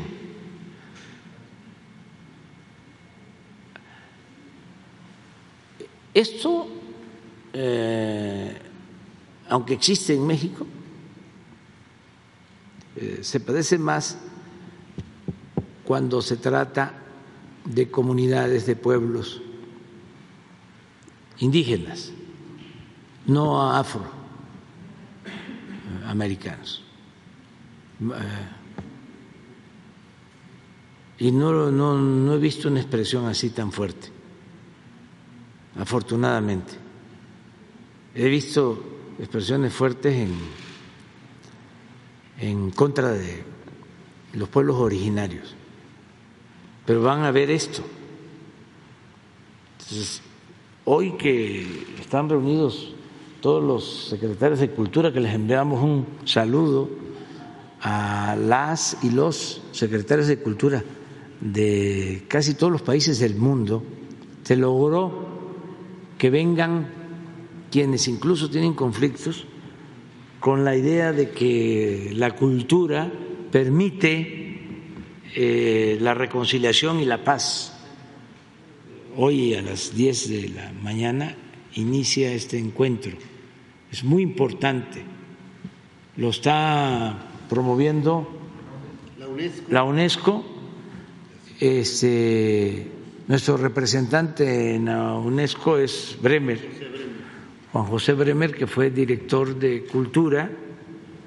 En ese entonces no había Secretaría de Cultura, pero él era el equivalente, ¿no? Sí, subsecretario. Como subsecretario de Educación. De Cultura, en la Secretaría de Educación. Ah, sí, subsecretario de Cultura en la Secretaría de Educación. Sí, Juan José Bremer, que es nuestro representante en UNESCO, ayudó, y la secretaria de Cultura, Alejandra Fraustro. Eh, yo no voy a poder asistir, va en mi representación este, eh, Beatriz, que pues eh, trabaja en la investigación cultural, pero a ver si está. A ver, miren esto. Pero ponle este volumen. Mira, a ver si quiere lo leo y luego lo, lo, lo escuchamos porque es un colombiano. En su habla con nosotros. Fíjense lo que dice la señora Francia Márquez, que es la vicepresidenta, es un simio. ¿Qué educación puede tener un negro? Los negros roban, atracan y matan.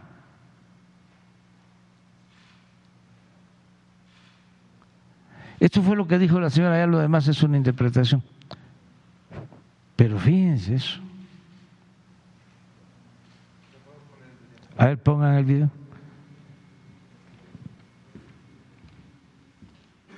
Y el simio ese que porque puso un millón de votos se considera la berraca del paseo. Pobre simio, los simios gobernando.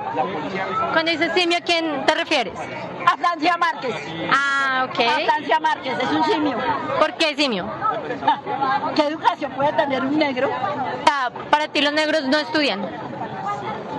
Los negros roban, atracan y matan. ¿Qué educación tienen? Los blancos no. No, no mucho. No, la mayoría son los negros. ¿Por qué saliste hoy a manifestarte? ¿Te parece que no se debe manifestar?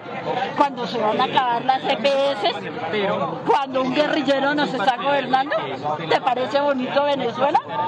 ¿Te parece bonito Venezuela que está regida por el cartel de los soles Y ahora que Diosdado Caballo, Cabello es un, santo igual a Petro. Caballo, ¿sabes cuál es el convenio de Río de Janeiro? Volver a América Latina comunista. ¿En qué país del mundo? ¿En qué país del mundo? Empezando por Alemania, triunfó el comunismo.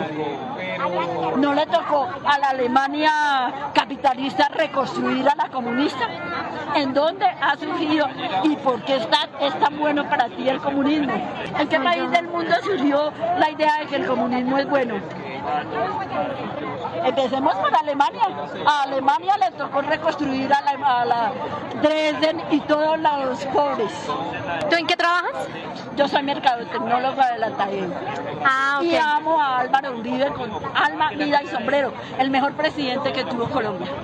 ¿Por quién votaste estas elecciones? En las elecciones voté por Rodolfo. ¿Cómo, cómo es tu nombre, perdóname? Esperanza Castro. Las palabras de la señora Esperanza Castro, los negros no pueden gobernar porque es que los negros no estudian.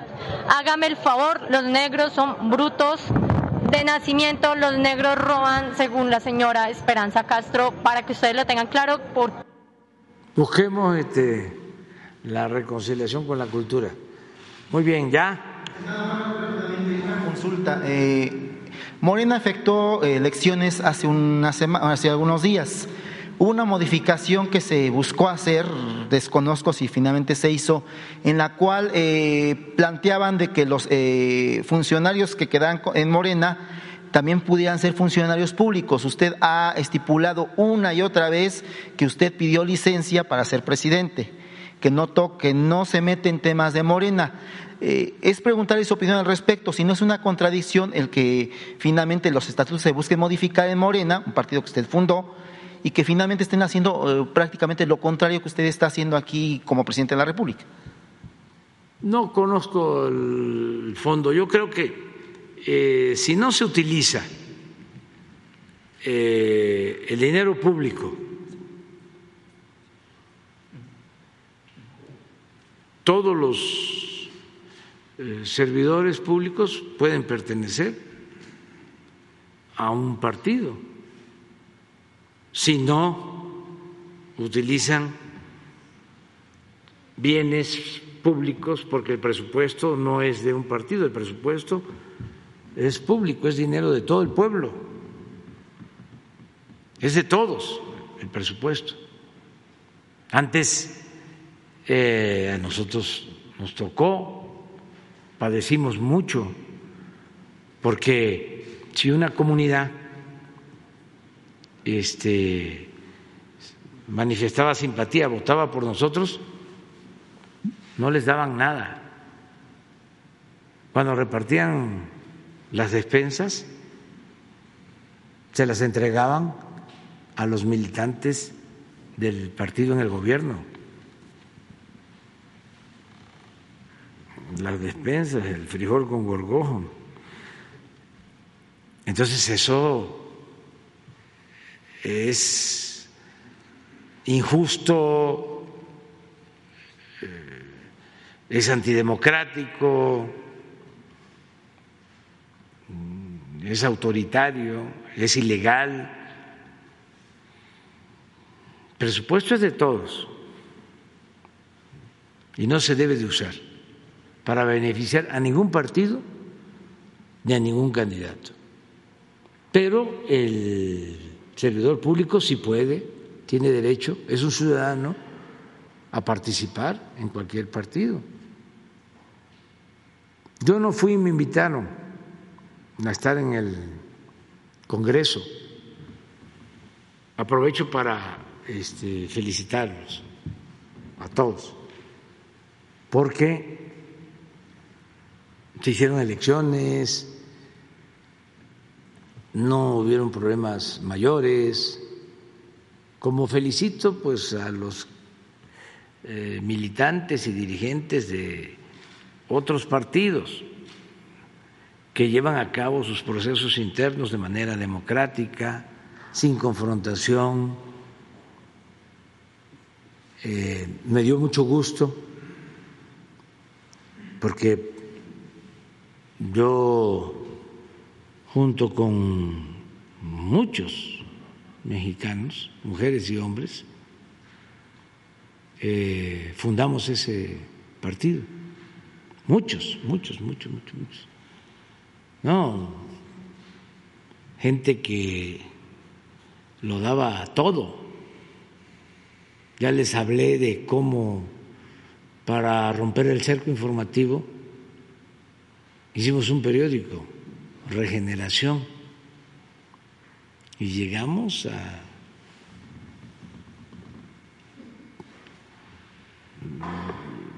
difundir, a repartir casa por casa ese periódico. Y llegó a ser importantísimo y rompimos el cerco informativo. Y la gente esperaba el periódico. Pero ¿cómo se distribuía? Porque pues se pueden tener cinco, diez millones de ejemplares, pero ¿cómo se distribuye? Con voluntarios, con gente con convicción. Había gente que eh, ayudaba en eso y estaba esperando que llegara el periódico y ya en el barrio, en la colonia, en el ejido, en el pueblo, ya sabían quién era y hasta le decían, ¿cuándo viene? No ha salido, ya va a venir y va a venir.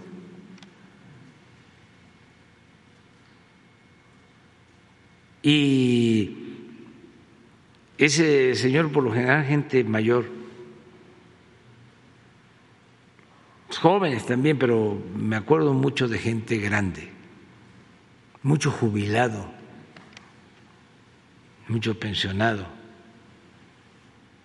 que ayudaba, maestros, electricistas, muchos obreros. Este y voluntario. Y así se fue levantando el movimiento, de abajo hacia arriba. Por eso, ¿qué recomendación le doy no solo a los de Morena, a los militantes o a los que quieren hacer política en todos los partidos? Que trabajen de abajo hacia arriba,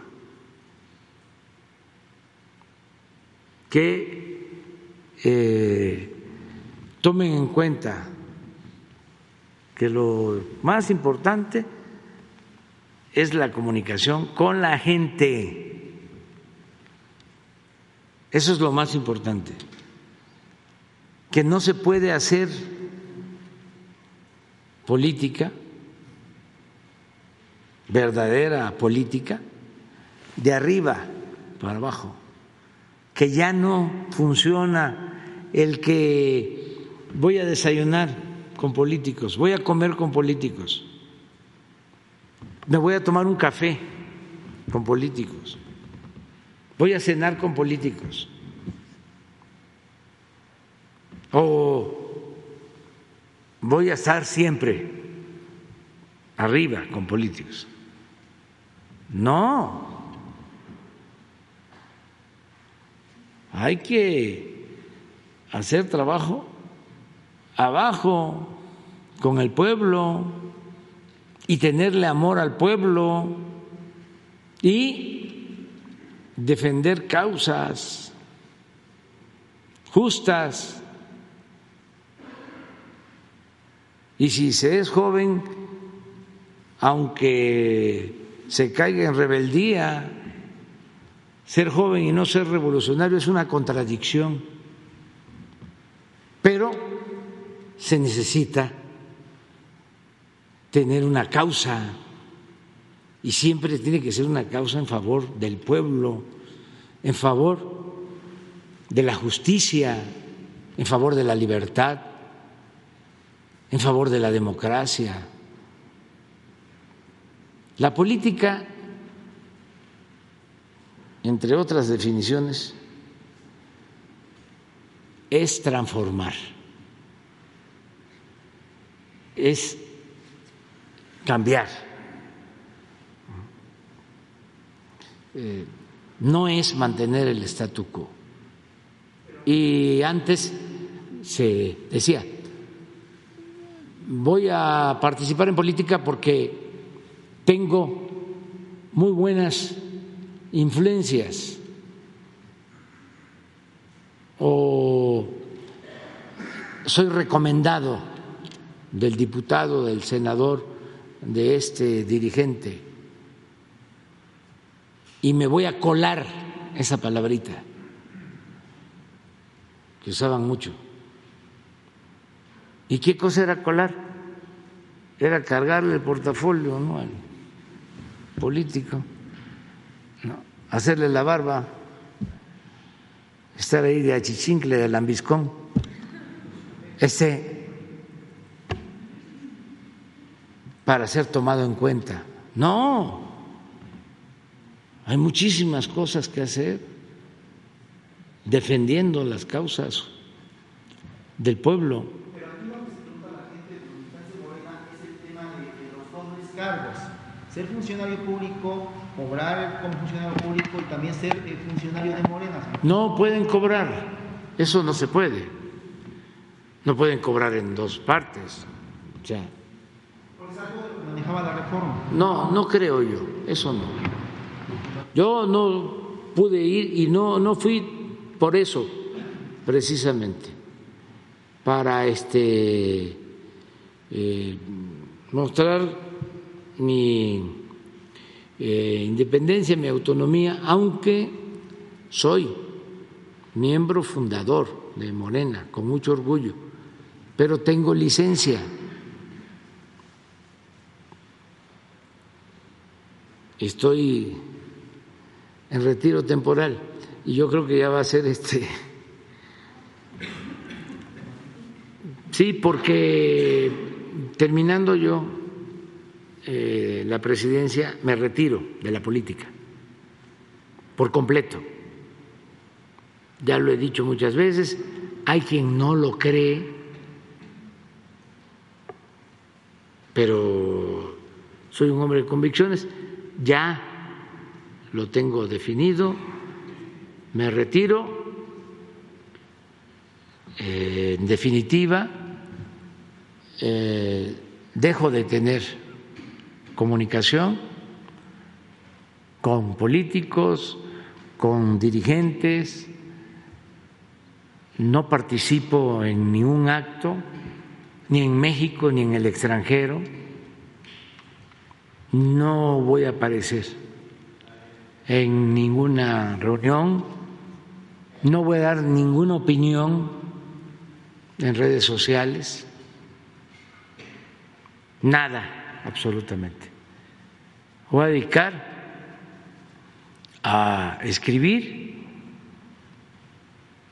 y no voy a publicar eh, año con año, no, Creo que mi primer publicación después de que yo me vaya va a ser en unos tres años, cuatro. Y es un libro que quiero hacer sobre el pensamiento conservador en México, que me va a llevar tiempo además. Entonces, eh, sí soy miembro y soy fundador de Morena y tengo licencia y sí me da mucho gusto el que hayan celebrado su Congreso y se haya renovado la dirección y los quiero mucho a los eh, militantes de Morena, muchos mm, los, quiero y los admiro, mujeres, a hombres que mm, han venido luchando de tiempo atrás, ahora me vinieron a ver los bichir, antier. Vino el papá, la mamá de, de Mian, de Bruno, Odiseo. Bueno, esa familia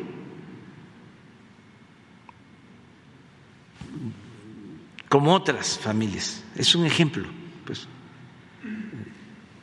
papá dedicados al teatro, el papá, la mamá, los hijos muy buenos actores, pero siempre apoyando, siempre apoyando. Entonces, eh, así hay muchísima gente. Entonces, cuando me van a ver y este, platicamos, les digo, pues esto es, yo estoy aquí por ustedes, estoy por aquí por millones de gentes como ustedes. Y eso no, no se olvida. Eh, y así, este, muchas eh, personas que construyeron esa organización que es Morena,